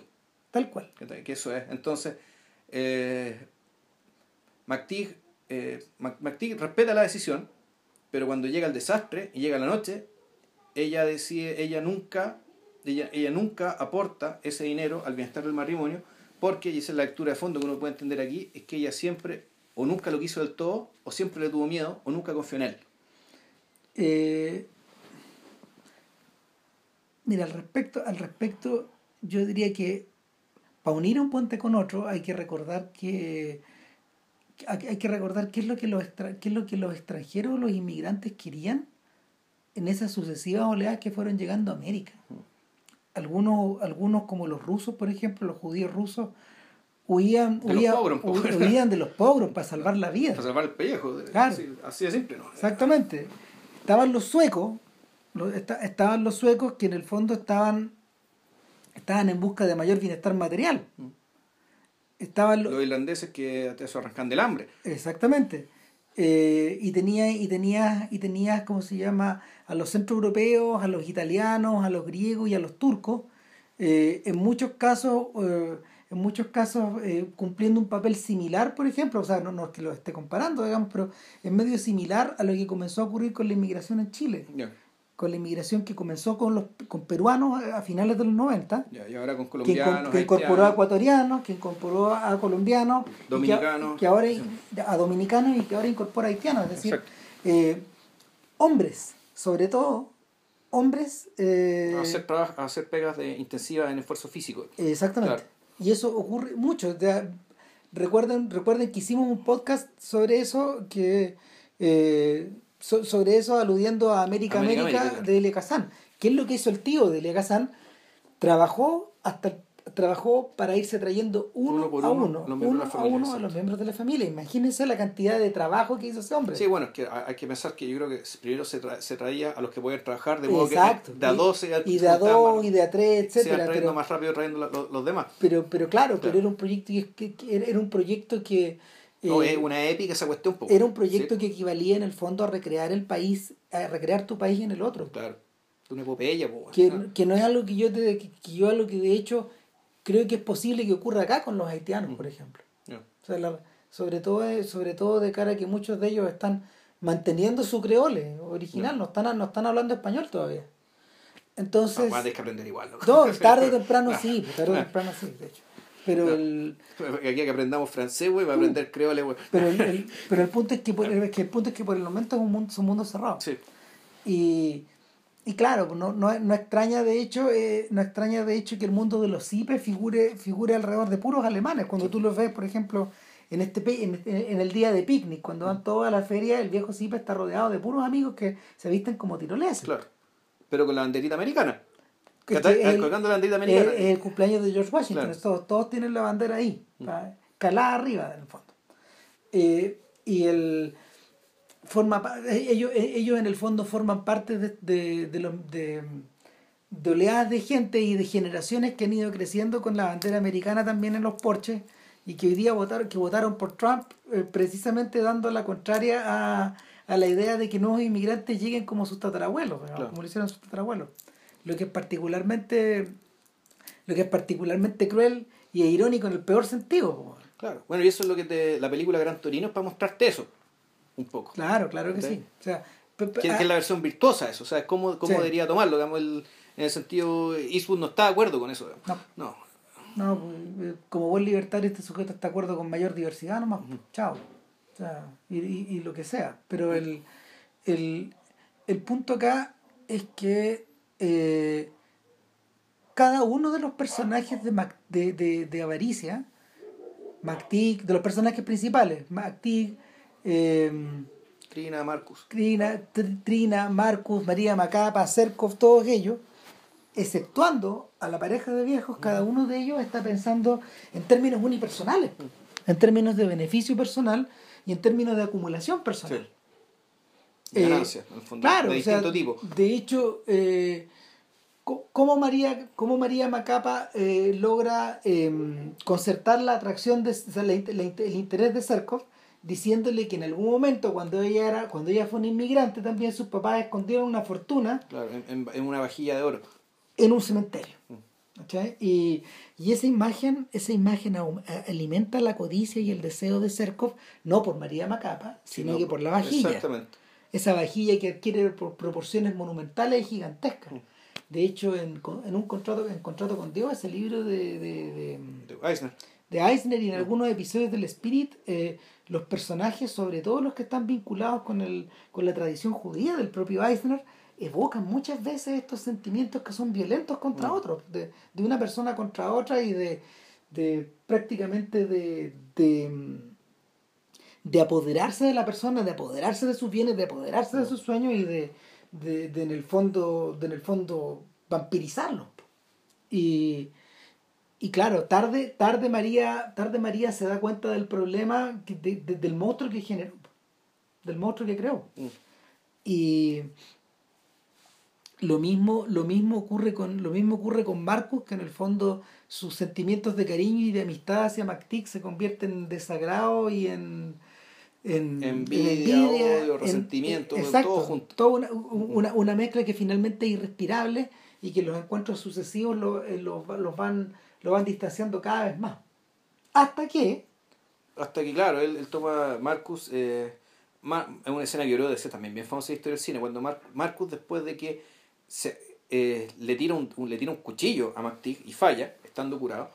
Eso en la versión cinematográfica. En la versión larga hay otro, hay otro entrevero más donde McTeague le rompe un brazo en un Claro. forcejeo. en un forcejeo también en un día, en un día de campo. Entonces, el, después de eso, un día llega Marcus a la casa de McTeague con Trina. Como si nada hubiera pasado. Como si nada hubiera pasado, despedirse, ¿saben qué? Sin, mal, sin malos sentimientos, sin, sin, sin- resentimiento, yo me voy. Me voy a Eh, emplear como cowboy en el oeste. a- no, ni siquiera. Voy a mover a ganado. sí, Inglaterra, pues Inglaterra. Ah, no, no, la versión larga no. La versión, no, la versión larga dice que se va. La versión larga dice que se va al oeste. Y en alguna parte dice que sea a, a, a, a Inglaterra o a trabajar para un inglés. No, no, va a trabajar para un inglés que está armando un rancho grande. Ya, ok. Entonces, claro, y tiene que ir a mover ganado, literalmente. Es una pega como de la de. Es como la de Río. ¿Cómo se llama? La de Río Rojo. Entonces, claro, va, va a cargar ganado y, y se despide. Eh, Muy cariñosamente, etcétera. Y estos gallos lo miran, se miran los dos. Claro. Y, y, después de, claro, después de que este tipo en todas las peleas, él ya había dicho que estaba a fondo muy ofendido, muy enojado porque eh, él, él, decía que él, él, sentía que le debían plata, que debían pagarle. Claro, por haber, por haber sido tan buena onda por, de presentarlo. Por haber sido, y por haberse hecho un lado que se produjera este romance. Ya habían pasado tres, tres años desde el matrimonio. Una cosa así. Claro. Y entonces ellos entre los dos, ahí se producía cierta complicidad entre McTeague y Trina respecto a este tercer enemigo. Digamos, oye, pero qué, qué gallo más patudo, nada que ver, weón, que dice como que... Y al menos a este respecto, cuando aparecía este personaje, Trina y McTeague están unidos. Da la sensación de que en el fondo eh, el triángulo es perfecto, porque en la medida de que desaparece uno de los ángulos, estos dos empiezan a oponerse. Empiezan, claro, empiezan a chocar. Pero la escena es famosa porque se la, el diálogo de, de, este sujeto que va a despedirse y, pucha, y, y, irse en buena onda, eso está alternado con las imágenes de un gato que está acechando la jaulita de pajaritos que re, representa precisamente y directamente a Martí y Trina. Entonces hay un gato que está, que está como ahí con ganas de comerse esto. Claro, el día, que, el día que Martí y Trina se casan, él compra a una pajarita. Claro. Porque él tenía un pajarito ya, porque siempre le gustaban los pajaritos, como, como demostraba la escena que narró Rama al principio. Él después tuvo su pajarito y para el matrimonio compró una pajarita. Entonces estaban los dos, estaban la parejita, y cuando llega este muñeco, que este sujeto despedirse, puta, aparece el gato. Entonces, claro, el, el fondo aquí lo que están diciendo es que este tipo se está despidiendo, pero algo va a pasar. Algo va a hacer. A propósito de eso, quizás habría que. Y volvemos a lo primario, o sea, esto de, de, de a lo naturalista, Quizá, mostrar lo primario, mostrar sí. el, el, en este caso el apetito y la depredación.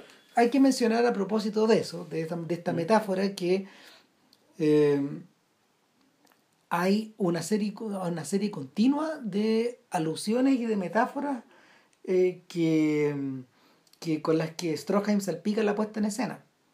Eh, Rosenbaum dice que funcionan a media. Yo creo que funcionan bien. Yo creo que funcionan bien pero la diferencia es que, eh, eh, bueno, Rosenbaum dice que esto también puede que esté relacionado con eh, la, famosa, la famosa escena de la mecedora de, de, de, intolerancia. Perdón, no, no, no, de la cuna, de la cuna, de la mujer que vela la cuna en intolerancia. Sí, Claro, y, y, y, que es Lillian Gish, en el fondo, la que vela la cuna. Yo creo que es lo único que hacía en la película, de hecho. Claro que sí, que está como invitada en el fondo en esta, en esta historia. Es casi un cameo. Claro, es como un cameo. Entonces, en, en McTeague aparece la escena del gato. Claro. Aparece eh, la escena de unas manos que están manoseando esta vajilla dorada. Uh -huh, claro. Como, y aparece, eh, aparece continuamente. No, y aparece también la, unas manos, hay unas manos muy delgadas. Muy deformes, eh, que están. Tomando las monedas de oro. Del... Están acariciando las monedas de oro, de una, unas monedas de oro. Uh todo lo que tiene que ver con oro en la película está, está coloreado a mano. Claro. En, pero eso en la película original también. También en los tintes con los tintes originales. Cuando tú ves un cuando tú ves una avaricia con los tintes originales todas las monedas son doradas. Está, está coloreado. Y creo que algunos de los pajaritos también es coloreado los pajaritos también los pajaritos también están coloreados. Y en la versión larga el diente grande que McTeague ambiciona para de, de colocar como, en la, en, claro, como, avis, como su aviso es parecido al diente que, que el doctor de, de Diango pone digamos. Yo creo que yeah. es como una cita Ahora, eso era bastante frecuente, ¿eh? sí, porque un diente, un ojo, una nariz o una oreja servían para que los analfabetos pudieran ver los letreros. Yeah. En, el, en, en, en, el oeste o en, o en, o en, o en distintos lugares de Estados sí, Unidos, de, de, distintas partes, porque no es, esa era la forma donde que ellos tenían por orientarse de que sí, ahí había un doctor. Hay un dentista en este caso. Claro. Entonces, para McTeague era importante tener el diente más grande posible colgado eh, afuera de su en el segundo piso, ahí afuera en su consulta. Claro, yo cuando vi esta escena, esta, esta escena del gato me acordé inmediatamente del, de la escena de octubre de Einstein, ¿cachai? Donde muestran a, a Kerensky, ¿cachai? Como una especie de, de gallo autómata. Una ah, especie ¿verdad? de un gallo, un gallo metálico, sí. autómata, pomposo y absolutamente inútil, ¿cachai? Y eso te lo te mostraba en contraposición a cuando era presentado este presidente provisional ¿cachai? De, de la Revolución de, de, Octubre. Claro, eh, Eisenstein, de hecho, eh, comentando a propósito, de, comentando avaricia, él decía que, él decía que eh, eh, su, su, impresión, su impresión, por ejemplo, de la metáfora en intolerancia era que era una metáfora que siempre funcionaba en un solo sentido. Y que ese era el problema. Ese era el problema de la, ese era el problema de la, de la historia, sobre todo porque era muy obstinado. ¿Cachai?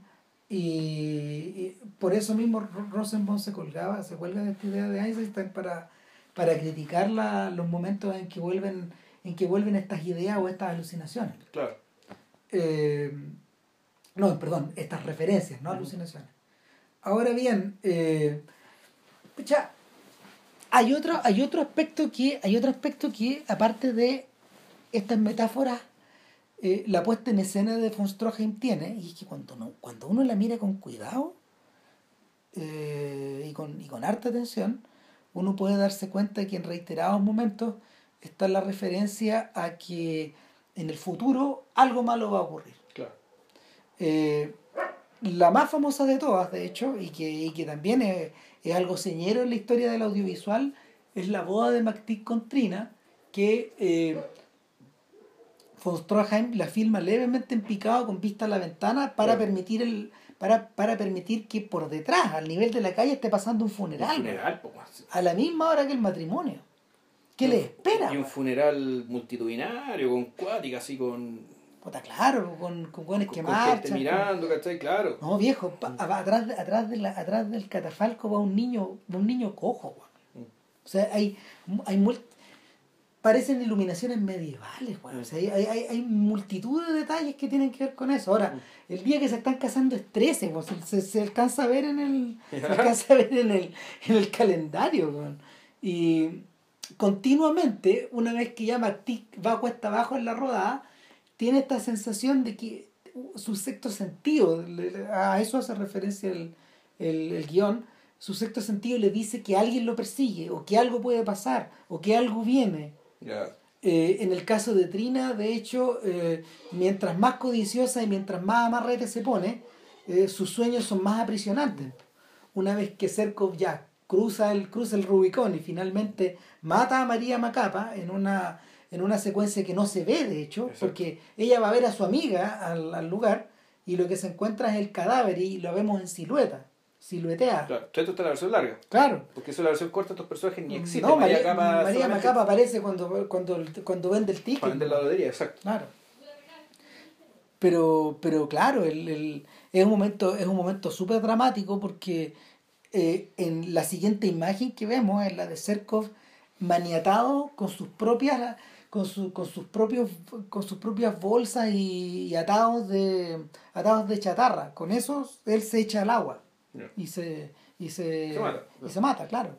Eh, entonces, una vez que eso ocurre, eh, a ella le empiezan a azotar los sueños y las pesadillas. Y María Macapa vuelve, de alguna forma, para advertirle eh, que algo malo viene. María Macapa también perdió un, perdió un niño. O sea, tuvo un niño y se murió. Claro. Por mal cuidado. A propósito, claro, y a, propósito, no sé, de mal, no, es, eso no es malos signos, sino que en el fondo ya es, el signo evidente de que ella está por debajo de la línea de la flotación totalmente. Claro, o sea, de que no, no hay vida, no hay vida viable ahí. Claro. Una, una vida viable tan frágil como la de un niñito no puede, no puede, no puede germinar en ese entorno. Es no, imposible. Para nada, para nada. Eh, mira, eh, una vez que, una, bueno, finalmente una vez que Marcus se va, al día siguiente se cumplen todas las profecías. Y lo que tenemos, lo que tenemos es, es que McTeague recibe una carta de la asociación, de, de la unión de dentistas, por pues, del sindicato en el fondo. Del colegio. Del colegio, perdón, del colegio de dentistas, eso. Del colegio de dentistas, donde eh, ellos se hacen cargo de una denuncia que se ha hecho en contra de él, en contra de él, y, y de que supuestamente estaría eh, operando sin licencia o sin estudios. Y lo combinan a probarlo, pero él no tiene cómo hacerlo. Mm. Y ambos, ambos, ambos personajes llegan a la conclusión de que es Marco. Claro, el gato. Claro, de que la, la venganza finalmente se efectuó y de que se sirvió como se sirvió fría. Claro.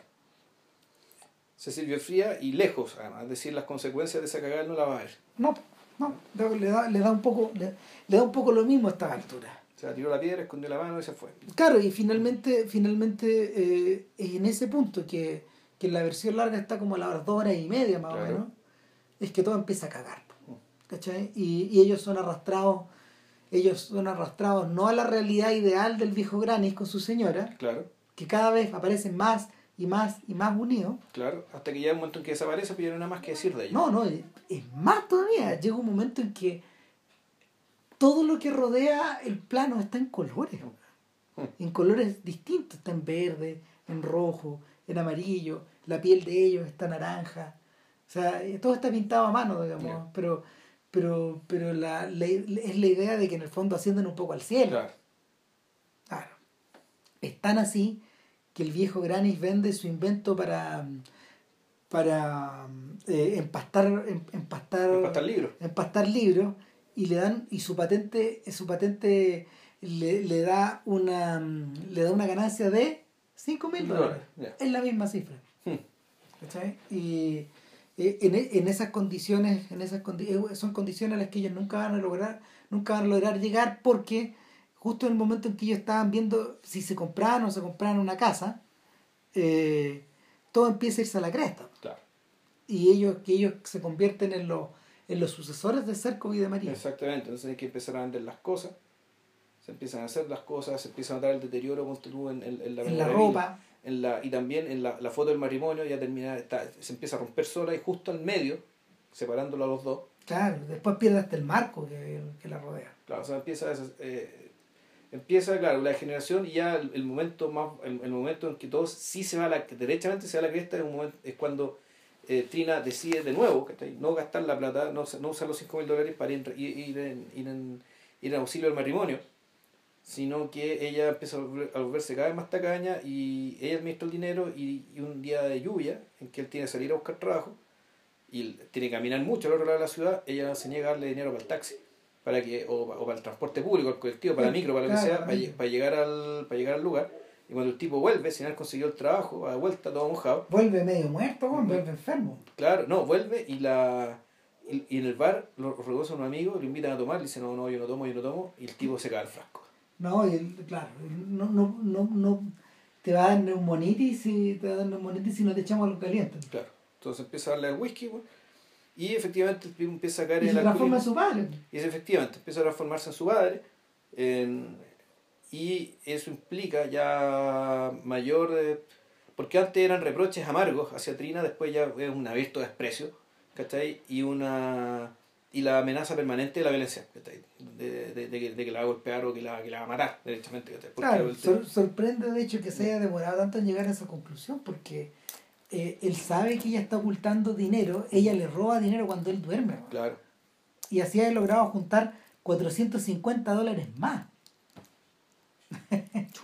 no, es, atroz, porque, ¿sabes que Yo estaba pensando, mientras veía, mientras veía lenta esa evolución, yo decía, a ver, pero, ¿qué es esto?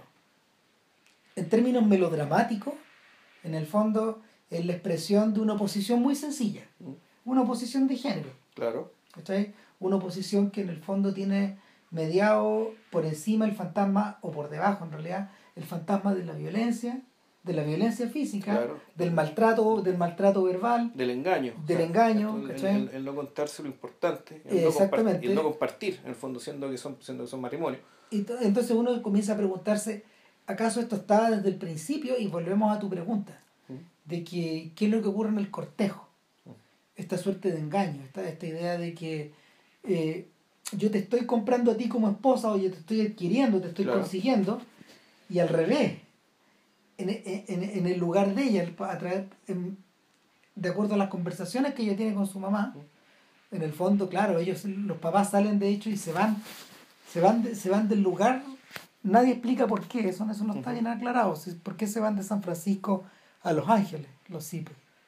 Pero el, pero, pero la forma en que la, la madre eh, le habla a la hija te, te, da a entender de que eh, no hay camino, no hay otro camino para ti que el matrimonio. Que en el fondo ponerte a disposición de, un sujeto. Claro. Eh, ahora, ¿qué es lo que ocurre? Trina nunca alcanza, como ocurre, por ejemplo, con las heroínas de las Screwball Comedies de los 30, nunca alcanza ella a manifestar sus verdaderos deseos.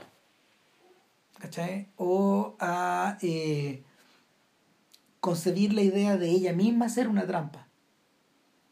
¿Cachai? De, de, de, ella misma colocarse en la posición de, eh, del gato que está de espaldas contra el muro. Que es lo que ocurre, por ejemplo, en las películas de Preston Sturges, o en las de Howard Hawks, o en las de Frank Capra, donde la mujer por primera vez aparece igualada al hombre, con, con, con las mismas líneas de diálogo, eh, con una velocidad como para contestar los chistes, o como para adelantarse a los deseos del hombre y lo que ya tienes, lo que tienes ahí ya no es un conflicto de género, sino que es lo que los comentaristas de esa era llamaban la guerra de los sexos. The Battle of the Sexes, mm. que es un concepto que es posterior a la depresión. Perdón, es contemporáneo a la depresión. O sea, es, es posterior a los años locos de, de, los 20. Entonces, a los Roaring Twenties. Y el, finalmente Trina no está en posición de, de hacer eso y la, la, manera de, la manera de oponerse a eso, la manera de oponerse a esa violencia o ese, o ese dominio. O esa subordinación. O esa subordinación, en, en el fondo... Es cuando se el dinero. Claro, eh, es controlarlo todo finalmente. Claro, un control que naturalmente, pero que se le sale de control, porque básicamente ella termina con... Y efectivamente, lo de ella es avaricia, es decir, esto vivir en la miseria, y sin embargo tener 5 mil dólares a tu disposición, pero incapaz de...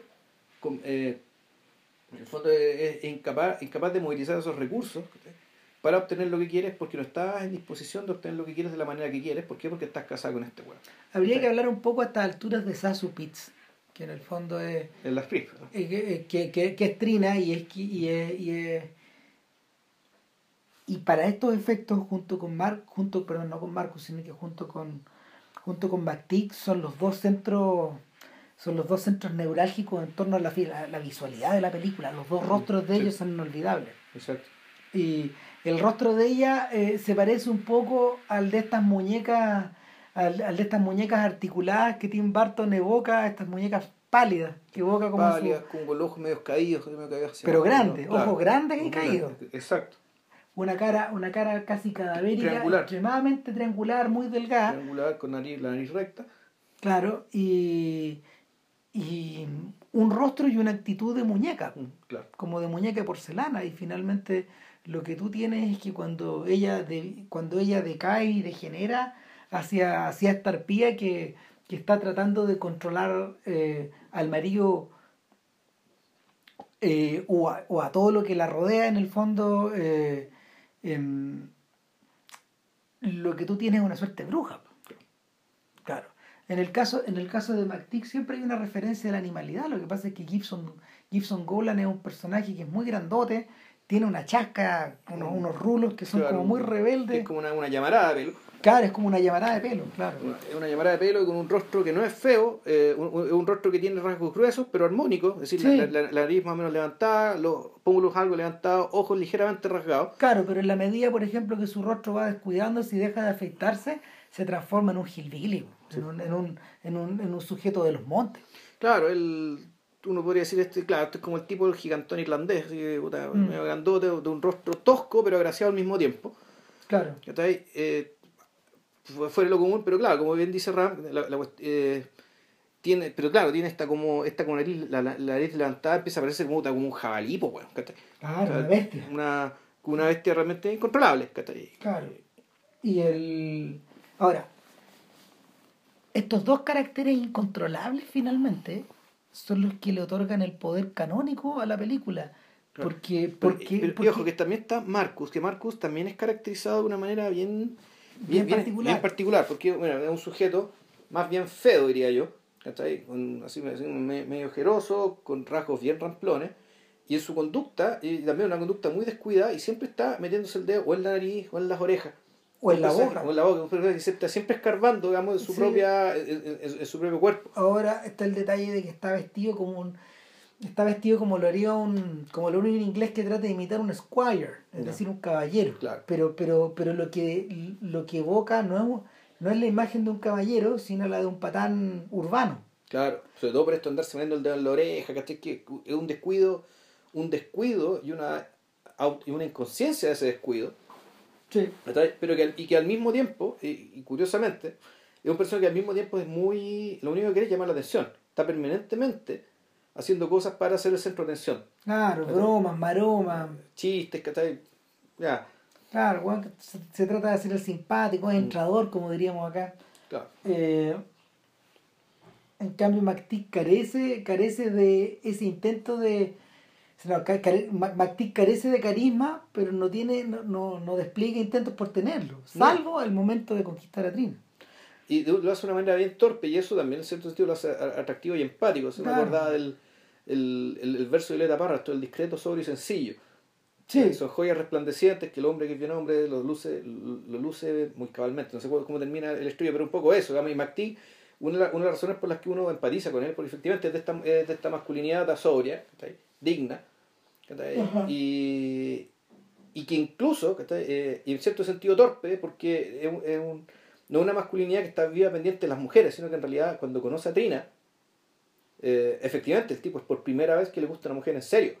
se lo confiesa casi culpablemente a Marco y este otro tipo le dice, se lo mira con cara de en serio. Claro, o sea, eso es un marciano. Y además, bueno, y ahí se produce la otra, otra escena que yo creo que es bien famosa y que es bien terrible, que es cuando el tipo le está atendiendo, y esto al principio, ¿eh? cuando este- este- este- el tipo está enamorado, está enam- enamorándose de Tina, y sin embargo en ese momento de, podríamos llamar lirismo y grandeza de alma, que sé yo, el tipo no puede renunciar a hacer lo que es. Y el tipo, digamos, la, la besa, ¿cachai? Estando inconsciente, po. lo que es un ultraje tremendo para la época. ¿cachai? Ahora es algo inocente, me año acordé, 20, claro. me acordé de esa escena de me acordé de esa escena de Louis C.K. cuando va al dentista y le ponen la novocaína y este weón se despierta y el doctor se está subiendo el cierre. ¿Cachai? que también es una que también es una de la, uno de los míos primales de Larry David sí. Claro. él escribió una escena media parecida en Seinfeld donde el doctor precisamente es un sujeto que, que está interpretado por Ryan Cranston él es el, el dentista Claro, y en Luis C.K. él tiene un amigo doctor que es Ricky Gervais, pero no es el dentista. No, no, no, es el dentista. no No, el no, no, el, el, el tomado que se sube el cierre. otro. Ah, Entonces tú así, wow. bueno, eh, volviendo sobre la idea de los caracteres, eh, Stroheim nos hace pasar tanto rato con ellos y nos expone a tantas de su vida y de su vuelta y de, su, de los momentos en que revela sus respectivas idiosincrasias o, sus o sus deseos o sus límites, que para cuando la caldera comienza a hervir, en serio, digamos, claro. claro, la grandiosidad de este conflicto y la forma en que explota y la manera en que ellos en el fondo dominan sus respectivos espacios es tremenda. Entonces, yo creo que en, en parte ahí, en parte ahí radica eh, la, la perenne modernidad de, de, de Grid, de Avaricia. Eh, Avaricia es del tipo de películas que, que no sé, pues, a uno le gusta caracterizar como más inteligentes que uno, Hmm. como le gusta decir a Bloom. Es decir, la obra va, va la obra va en sus di- en sus variadas dimensiones, la obra va permanentemente por delante de ti. Entonces hay emergen emergen eh, emergen rasgos unos después de Mm. otros que en el fondo eh, hacen sentido mucho rato después, como dijo de hecho uno de los testigos de la versión de la versión larga, él dice uno a veces se pregunta, nos preguntamos mientras veíamos la película, ¿qué motivo te- qué motivo tenía Stroheim para contarnos tal o cual cosa? Pero cuatro horas después o cinco horas después nos caía nos caía la teja y quedábamos aplastados bajo bajo la Por la evidencia, por la evidencia, claro. Ahora hace sentido. Uno de los casos más, uno de los casos más, eh, ¿cómo se llama? Más notables al respecto es el tema de la foto, de la foto matrimonial, Claro. que va apareciendo en distintos momentos. Hay un momento en que McTeague derechamente se la encuentra en el basurero. Mm. Entonces, eh, la idea de que esa foto finalmente, la mitad que le corresponde a él, sirva para crear la imagen del se busca, por la cual lo persiguen, es prácticamente surreal. Porque ¿quién puede haber tenido otra copia de la foto? Hmm. Si ya estaba, ya estaba en el basurero. ¿cachai? Hay ciertos momentos... A lo mejor el fotógrafo. Puta, quién sabe, pero, pero, pero la evidencia indica que no. Tiene un negativo, La evidencia indica que no, entonces la, la sensación de la sensación de que la realidad empieza a ser superada por el tremendismo de las circunstancias ya claro y te das cuenta comienza a hacerse fuerte y, y, por, eso digamos en ese sentido el naturalismo vence el realismo es decir ya por lo mismo que decís tú digamos que aquí la, la cosa se la cosa explota desde adentro, explota volvemos, desde lo primario, de lo animal, de lo instintivo, digamos, que está ahí también de forma top. Que ya...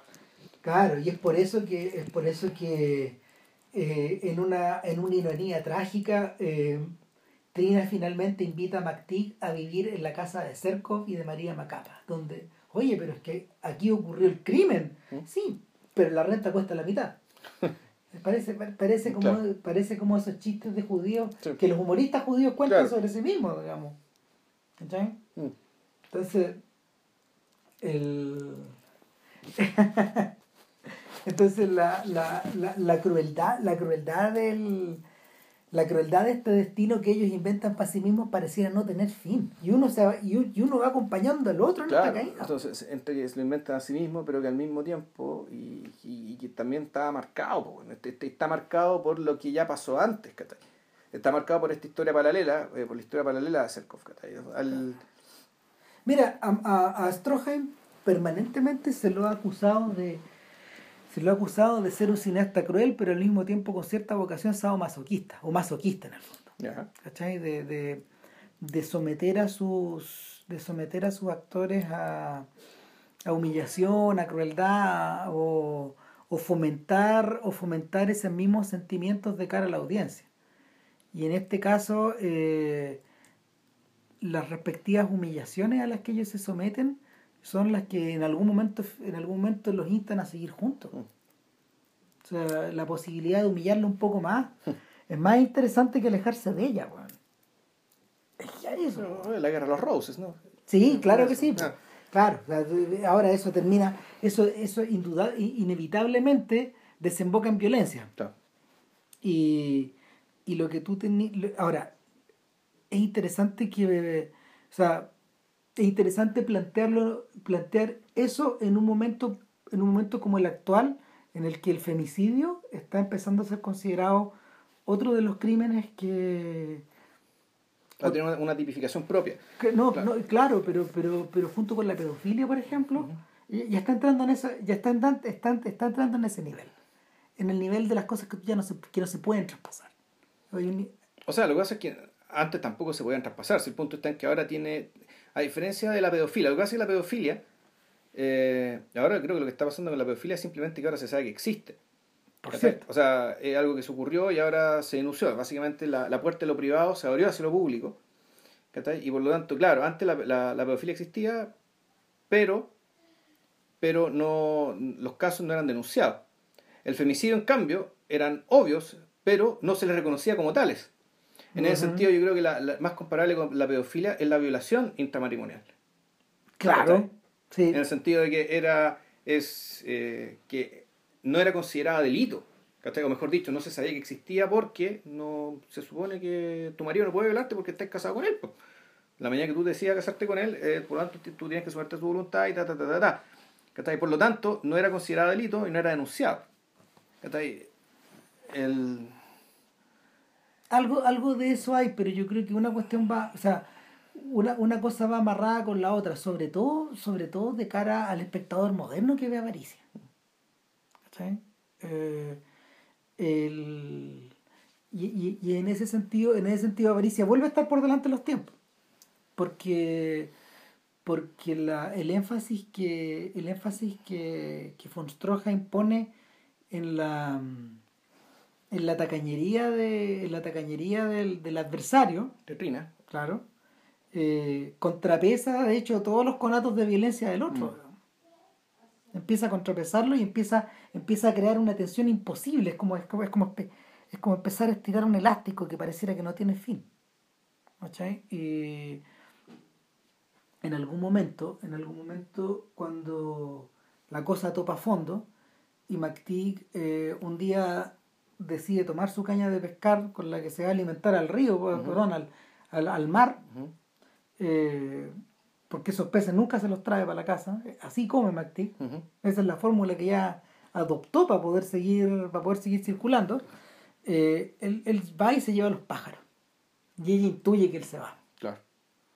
Y, y de alguna manera lo trata de acercar otra vez, de hecho, pero lo trata de acercar solo, solo con la idea de, de, de seguirlo torturando en el fondo.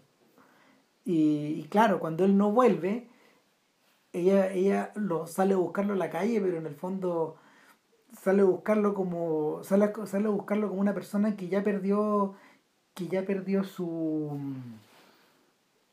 cómo explicarte que ya perdió que ya perdió su razón de ser mm. eh, hay una en una de las fotografías tú, ves, tú la ves sola de hecho vagando en la calle a una familia reunida completa digamos cabros chicos guaguas un papá abrazando a la guagua están todos volviendo a la casa están metidos en sus rollos con la, con las bolsas del supermercado etcétera entonces eh, eh, eh, es en ese momento donde ella está empezando a girar como émbolo en torno a sí misma. Y no. Ya no, ya, ya, no está, ya no está su. Ya no está su contraparte. Para más remate, cuando vuelve a la casa, este weón calculó que iba a salir y le robó la plata, weón. y se la tomó, weón.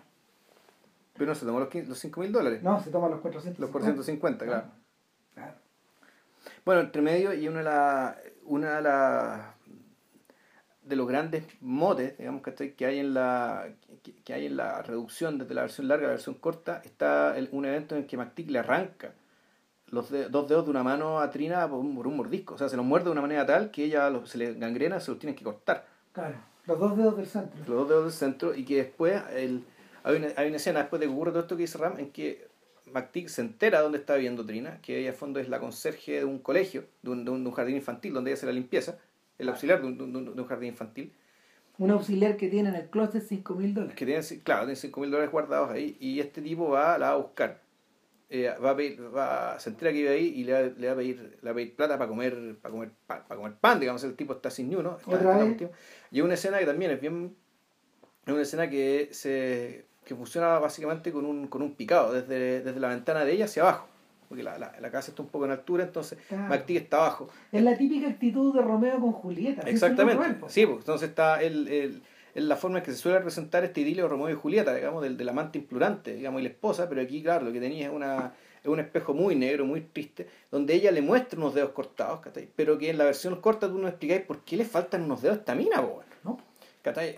Y uno, bueno, esto vale básicamente para, para, decirte que si bien el proceso de, de, de, corte de la película, de reducción de la película a la historia de McTrinity es virtuoso. Es virtuoso, es brillante, porque la película funciona como, como reloj. Eh, y tiene y mantiene mantiene el ímpetu mantiene la, mantiene la expresividad mantiene mantiene todo lo larvado digamos pero se le van motes como este se, le van detalles como yo creo este que la, yo creo que la mayor ventaja de la versión larga aunque sea la foto digamos es que te amplía el campo de conocimiento. Sí.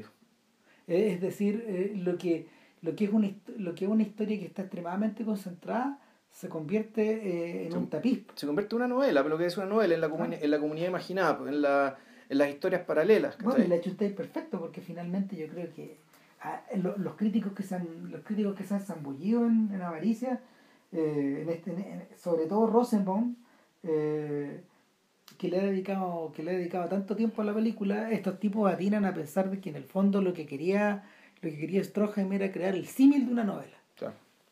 y que te tomara el tiempo que te demoráis leer un libro claro que era lo que quería que también lo que quería Griffith ¿Sí? en el fondo y eso lo conversamos en su momento de intolerancia también ahora el, el punto es que ya al, al, final de la película que es algo que eh, que algo que cuando uno lo ve, yo lo vi primero, primero la versión larga y ya el asunto me llamó la atención, es como el cambio de cariz, el enorme cambio de cariz, el enorme cambio de, eh, de tono que tiene la película ya hacia su final epílogo, por decirlo así. Claro, porque yo le, yo le contaba a JP que, eh, bueno, Rosenbaum lo menciona también en el libro y él dice que lo que le ocurrió a Norris... Claro, esto es algo que viene de, de la novela, o sea, no es una ocurrencia Stroheim, es de la novela, es quien en algún momento él dejó de escribir el libro. Paró, claro, paró, paró, le pusieron la nota, digamos, y paró la pega, pero él sabía que faltaba escribir el, el último cuarto del libro, o el último quinto del libro, y, y, estuvo dos años sin hacerlo.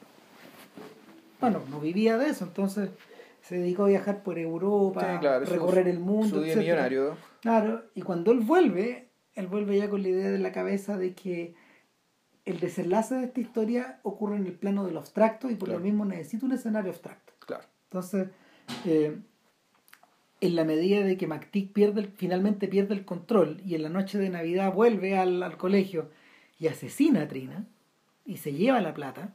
Claro. Y, y de alguna forma lo... La mata una escena bien de sombras en un... Eh, donde que perfectamente puede haber sido la escena del asesinato de Serkov, porque está en un lugar igual de oscuro, igual de tétrico. Yo diría, que, yo diría que en el fondo es la evocación del, de un asesinato encima del otro, digamos, y... Eh, Esto de las tragedias al fondo tienen eco, eh, tienden a repetirse.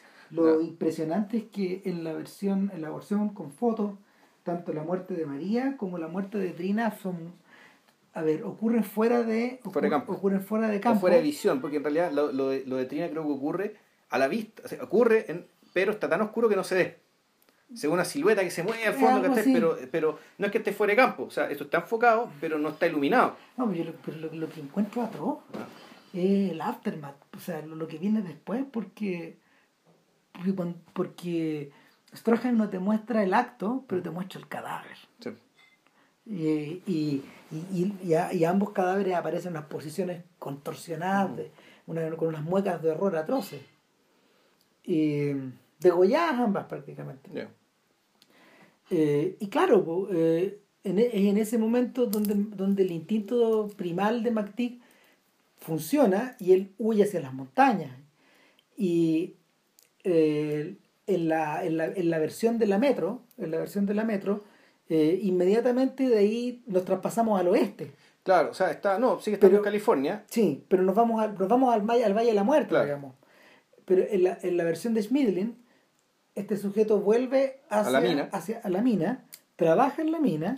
y, con su, eh, y su dinero lo invierte, si mal se asocia a algún tipo para convertirse en prospectores. Claro. En hacer prospección, en búsqueda de otras minas. Claro. Entonces, arma su propio negocio. No, y no les va mal. Pues. No les va mal, no. No les va mal. el, el, el, problema es que eh, justo cuando están a punto de descubrir una mina en el Valle de la Muerte, porque para allá se fueron, una mina de cuarzo, eh, este sujeto tiene un nuevo ataque de sexto sentido. Y dice, me están persiguiendo, me tengo que ir. Y efectivamente la partida ya estaba bastante acelerada y era liderada por quién? Por Marcos. Por Marcos. Entonces ya, ya se publica el, el letrero donde dice, se busca este sujeto, se dice el nombre de este sujeto, que se llama John, John Doc McTick, ese, es su apodo, digamos, y su alias de delincuente, porque había sido dentista. Entonces, la, ahí lo que empieza, empieza una cacería humana. Claro. Una cacería humana bastante, eh, bastante escueta en ambas versiones. En, en, la, en, la, versión de la Metro ya te lo muestran como fugitivo. Se saltan todo el tema de la prospección, ¿cachai? De que asoció con el tipo y volvió al lugar, sino que simplemente está fugitivo, cosa que tampoco se, se, sostiene mucho porque está fugitivo, pero en vez de viajar ligero como todos los, como los fugitivos, está con un burro lleno de weá encima. Viaja como prospector. Viajando como prospector. Pues entonces, también, eh, otro, otro error, digamos, que de la, del cercenamiento de la película. A esta altura ya, a esta altura la presión por contar, por contar la historia y por llegar al final es tal que claro. Y aparte, y, y no, no, solo eso, sino que además ya contaste toda la historia a este ritmo, que está ahí. No podías ahora empezar a detenerte en estas, en estas, en estas minucias. Entonces tenéis que efectivamente terminar la cuestión al mismo ritmo que contaste todo lo demás. Claro. Entonces, claro, aquí lo que se produce es esta cacería humana, donde una, la partida de la, partida de Casa Recompensa liderada por Marcus, que de nuevo despliega, despliega su teatralidad, despliega esto que yo voy a vengar el honor de, mi familia, que mi prima, que la cuestión, que está ahí, qué sé yo, y, de nuevo actuando un papel que no le, que no le corresponde. Como si fuera un héroe de opereta. Exactamente, un personaje que no se sabe si los demás lo toman en serio, pero claramente el público no lo puede tomar en serio. Y él se lanza a perseguir a este sujeto y llegan al Valle de la Muerte y ya no hay agua y la partida dice, es que aquí no, no, nos metemos. Y Marcos dice, bueno, y Marcos que es como la decisión realmente valiente y auténtica que toma en toda la película, dice, ¿sabes qué más? Voy solo. Chao. Chao. Y al igual que en la película de lo, del, pináculo, digamos, que esta cuestión se termina resolviendo en un ambiente extremo, de una manera extrema, y, y donde, y claro, y, y, en un entorno que también te retrotrae, no te retrotrae a la, una novela naturalista, que está ahí, donde, o, que roza el realismo, donde están las otras personas, están las ciudades, están las cosas, están, las, están los vínculos, está la vida, sino aquí te vaya a la Biblia, derechamente. ¿cachai? Es una historia de venganza bíblica, una historia de venganza arquetípica. Claro, ya que, ya, que arranca para otro lado, el- y por el- eso es que te, se produce el efecto, te, te- te produce el decir, puta, esto es raro, ¿cachai? O sea, pasan dos Sí. cosas. Uno, que el tremendismo acelera a nivel Dios, ¿cachai? Claro. Pero la puesta en escena se depura a nivel cero. Sí. Entonces, en este tremendo contraste, en este tremendo contraste que está eh, ejemplificado con la línea del horizonte que divide el cielo del suelo finalmente y a, y a, Mactic de Marcus y el bien del mal, lo que, Claro. tú, quieras, lo que tú quieras. que los dos son el mal ahí. Sí, pues, sí. Sí, pero, pero, pero, pero, Pero aún así, tú, pero- querís- tú, tú- tú prefieres más Tú vas por Sí, po, tú vas por MacTic porque finalmente, eh, a ver, ¿qué es lo que encarna MacTic? Lo que encarna MacTic es el sufrimiento, el permanente sufrimiento de la condición humana. ¿cachai? Volvemos al tema, de la- si, si, si, si revertimos al tema de la Biblia, claro, pues ahí tenía la víctima, pues. Tenía la víctima de las parábolas, tenía, no sé, como tenía a Jonás, weón, ¿no? o a Job, lo que tú queráis. Mal que mal, eh, nunca fue realmente dueño de su propio destino. El, eh, ¿cuál, es el, ¿Cuál es el acto de ebullición más grande que él tiene? Eh, casarse con Trina. Sí. Porque todo lo demás, eh, o fue su madre, O fue Trina. o fue Marcus. Exactamente. Mm. Entonces, o su padre. Mm. En último término, en último Mm. término. Entonces, este sujeto que es un poco, es un poco víctima de los elementos, está totalmente a merced de ellos en las Mm. últimas Claro. secuencias. eh, al punto que, al punto que ya pegándose una siesta eh, en, en- en el, en el Valle de la Muerte, sabiendo que, que- que ya no tiene vuelta para poder, pa poder cruzarlo, eh, se encuentra con Marcus y en este, en, en- en- en este encuentro que, que se genera gritos, de hecho, no hay un conato de lucha, no, no, no se tratan de balear ni nada, sino que finalmente es como si estos dos males se reconocieran, ¿no? Como Claro. esto, o este sujeto se re- este, cada uno de los sujetos viera en el otro su igual. O, un- o bueno, o al espejo deformado de lo que ellos, de lo que ellos se convirtieron. Entonces de ahí, de ahí para adelante ya no hay no hay solución posible. A la nada nomás. Exactamente, Claro. pero un- es un acto de, es un acto de De implosión, es una implosión. O sea, de, Exactamente. de- de que, de que estos personajes, que lo fueron todos, que son el mundo, Ahora son la nada. y que, que en el fondo tienen que reducirse a la nada en medio de la nada, ¿cachai? Y el plano final es, es- que es, es tremendo. es tremendo porque, porque una vez que MacTick se deshace de Marco a Pero no, golpe, pero no se deshace de Marco, si está lo riste, ¿cachai? Claro, una vez, claro, una vez no se deshace de Marco, porque una vez que él lo mata, termina igual que Tuco, es divertido que, es divertido que Sergio Leone lo rescate esa idea en el vuelo el malo y el feo. Sí. Cuando Tuco se va preso en el tren con su captor, que es un gordo inmenso, este weón tiene la idea siniestra de tirar al gordo mientras va durmiendo weón, del, del, del tren eh, en movimiento. Y al lanzarlo lo usa de almohada y se apoya y lo mata No. lo mata en la caída, pero queda atado con él. Entonces este weón lo arrastra a la línea del tren y se, y se acuesta por horas a esperar Hasta que pasa el tren y... que pase el tren otra vez. Claro, no, porque al mismo, al mismo tiempo Tuco termina además, ¿cachai? Básicamente con la horca al cuello.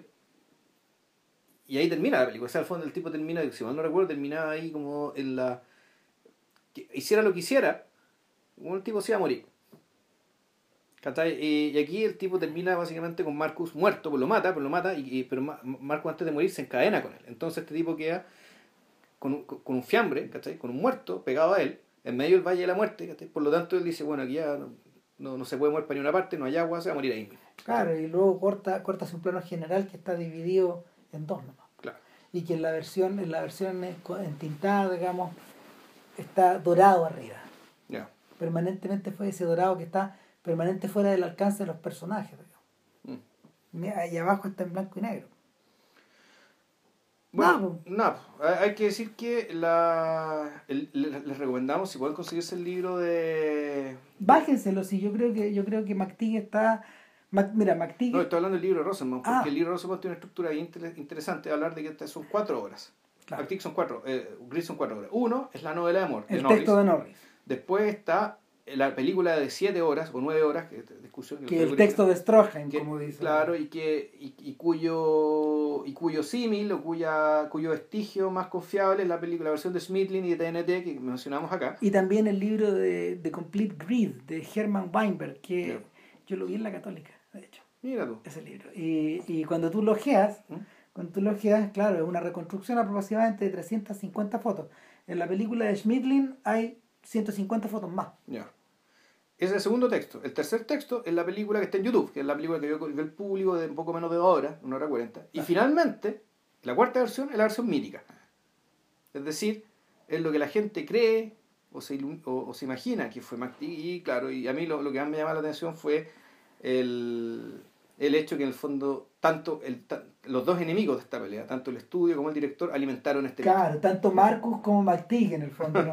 Los- el Marcus y el McTeague de la vida real, porque los, ambos, ambos necesitaban que eh, Avaricia fuera más grande que la vida. Finalmente Fue- era más, era más choro que, que Avaricia completa no existiera, porque au- au- au- al- alimentaba siempre el mito. Claro.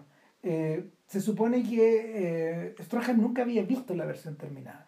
Que la primera persona que se la mostró fue Henri Langlois cu- en la, en la, en la en, en- circunstancias muy distintas, en la posguerra, cuando, cuando von Stroheim estaba radicado en París. Ya. Y claro, eh, el Langlois, no sé si está confiable, digamos, pero el Langlois cuenta que, que Stroheim lloró Ya. cuando la vio. Más mito todavía. Más mito. Mito sobre mito, sobre mito y sobre mito. Es interesante también que Rosenbaum eh, consigne que en la versión final de la película eh, hayan dos intertítulos, uno que, que, que Rosenbaum presume que ya estaban en la versión original, pero que la MGM conspicuamente conserva. Uno es Personally Directed by Sí. Eric von Stroheim, Sí. dirigida personalmente por Eric von Stroheim, y el otro es Dedicated to My Mother, dedicado a mi madre. Eh, la MGM mantuvo, pudiendo haberlo sacado. Claro. De hecho, eso, eso- esos No, dos, es, es esos que, dos es que, claro, ahí lo que necesitaban era, porque ante la caga que se venía, digamos que yo me imagino que lo que quería hacer la MGM era poner eso como sello de autoría.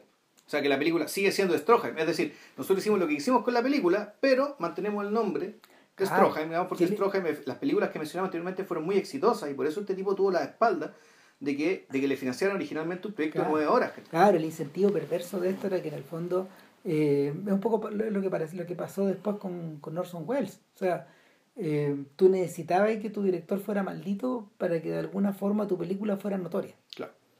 Eh, en las circunstancias que siguen, que continúan la obra de Stroheim, eh, avalan eso.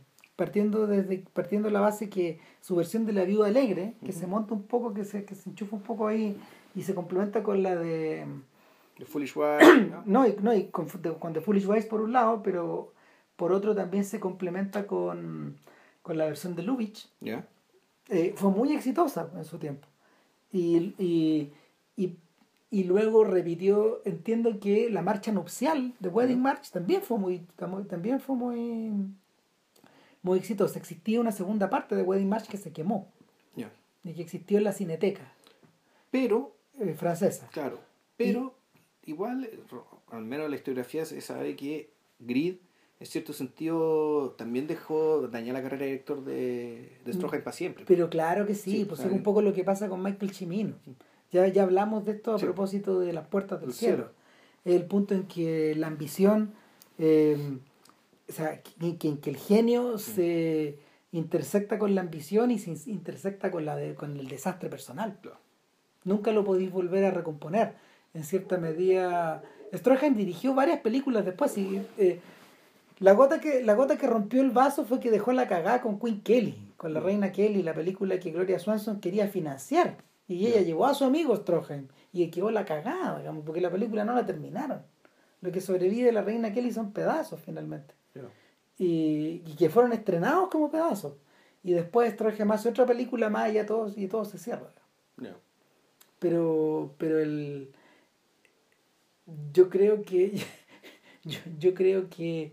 Eh, Stroheim también a su manera es víctima de su propia codicia. Que es distinto. Sí, o sea, de, de Es que acuerdo. porque, pero- porque él no quería, él, por el fondo yo creo que él, él no quería plata. O sea, fondo No, era la codicia entendía. De no, hecho, el Stroheim... No me lo he entendido. Sí, Sí. El, el, el problema es que Stroheim, Stroheim eh, llevó a cabo llevó a cabo un ideal que el propio Griffith había dejado inconcluso. Mira, el, en la medida que más se estudia Griffith, al Griffith de los 20, te das cuenta de que menos se parece a lo que los gallos, eh, al estereotipo que existió en, su época. Eh, Griffith se convirtió en un director superestrella con un ego de superestrella y que no y que dejó de estar en contacto con esta idea del naturalismo puesto en mm. imágenes. En cambio, Stroheim sí, sí le chuntó, mm. sí, sí, sí, volvió realidad uno de los ideales de, de, de, Griffith y, era, y es que era em, extraer los jugos de lo más profundo del drama, o ¿cachai? extraer los jugos más puros del drama, pero volcarlos sobre escenarios reales. Y, y, una película filmada en escenarios reales eh, vampiriza, vampiriza lo real o vampiriza las cosas de una manera extraordinaria. Las atrapa, las chupa, las consume y luego las conserva. Eh, hay momentos de grid que son de una, de una precisión documental que es digna de los Lumière. Eh, es decir, eh, esta capacidad esta capacidad de atrapar ese momento y de convertirlo en algo diáfano y mm. claro y presente y contemporáneo y eternamente contemporáneo es único. Es chacal eso. Mm. el, el, instante en que el funeral comienza a aparecer por detrás de la ventana es una weá que te, te para los pelos. Entonces sí, porque por un momento, por un momento, no sé, uno ha leído sobre eso, yo había leído sobre eso, pero, pero la, el, el acto, el acto de verlo, no, es, es es bien impresionante. Entonces yo, yo, yo, yo tengo la sensación de que es, es, lo que es lo que vitaliza en gran parte un conflicto que tú, has visto, que uno ha visto repetido muchas veces, estos triángulos. o las noticias policiales, que un, un, femicidio más, un feminicidio más, que es la forma correcta de decirlo. Claro, y el, el, otra cosa, otra cosa que me, me impresiona mucho es que este, en este, en, eh, Avaricia es el, es el momento donde Strohan ya no necesita recrear eh, la faramaya eh, la faramaya de, de los centros europeos, la, la, charlatanería del capitán, del engaño, del el tipo que se viste. No, claro, no, ese personaje está fuera de cuestión allí. Él lo supera. Sí, ya, esto, es otra cosa. Es, es, algo profundamente, para estos efectos, es algo profundamente americano. es americano y es, y es natural y es propio, porque todo lo otro siempre fue impostura. Era impostura suya como personaje. Que, como persona, como, ser humano. Como, o sea, como persona, es que ahí volvemos, tema como no como ser humano, sino como persona, es decir, como tú quieres aparecer frente a los eh, demás. Toda la razón, ese tipo de persona. Como persona, claro. la máscara que lleva. El Eric Fostrogen que se pone para ser un ser social. El disfraz de Stroheim. Exactamente. Ese bond que, que, que, te, que te separa de, de, Eric Stroheim, que naciste siendo un judío de Viena, digamos. Y, claro. y, y crear este, este, este, este, ¿cómo se llama? este personaje aristócrata, eso ya no le sirve, Eso no le sirve porque esto que se encontró en la novela, Ya es, pues es, algo, es, algo más real que eso. Eh, eh, eh, y que además, y que me imagino que además le profundo, un profundo shock siendo él un europeo. Es decir, si yo creo que el punto está en que aquí esto es un europeo del siglo XIX, filmando la América del siglo XX. La América que ya, estaba, ya, ya, ya había sido, ¿cachai? Eh, mirada por Norris en su novela, ¿cachai? En los siglo XX. Con ojos entre, entre escandalizados y fascinados. Claro, ¿cachai? De un, de un, de un también, fondo de un, de un millonario de la costa este, ¿cachai? ¿Quién se encuentra con esto? Claro, y es lo mismo que le ocurre a Norris, que él mm. también observa entre, entre que él mismo crea algo que le provoca fascinación y asco. Espanto y, y que de la, claro, algo de lo que es absolutamente ajeno, pero de algo de lo que no puede dejar de mirar también. Entonces Stroheim yo creo que se siente absolutamente hermanado con esta mirada y decide, bueno, este es el país en el que estoy viendo venir a vivir. Sí, eh, eh, es importante consignarlo porque en la medida de que uno hable de Orson Welles en el futuro, eh, vamos a pasar por ahí mismo.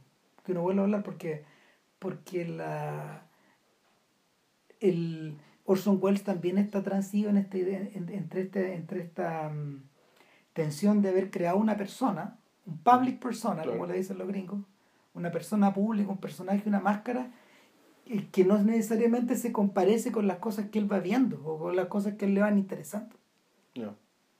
Eh, lo, tremendo es que Wells sí entiende algo más, más allá que, que Stroheim, y es que en la medida de que eh, en la medida de que él, él mismo utiliza distintas máscaras, distintas personas, él puede navegar dentro de esos mundos para poder continuar eh, en ese viaje, seguir recolectando más y más información que, que, que, le interese.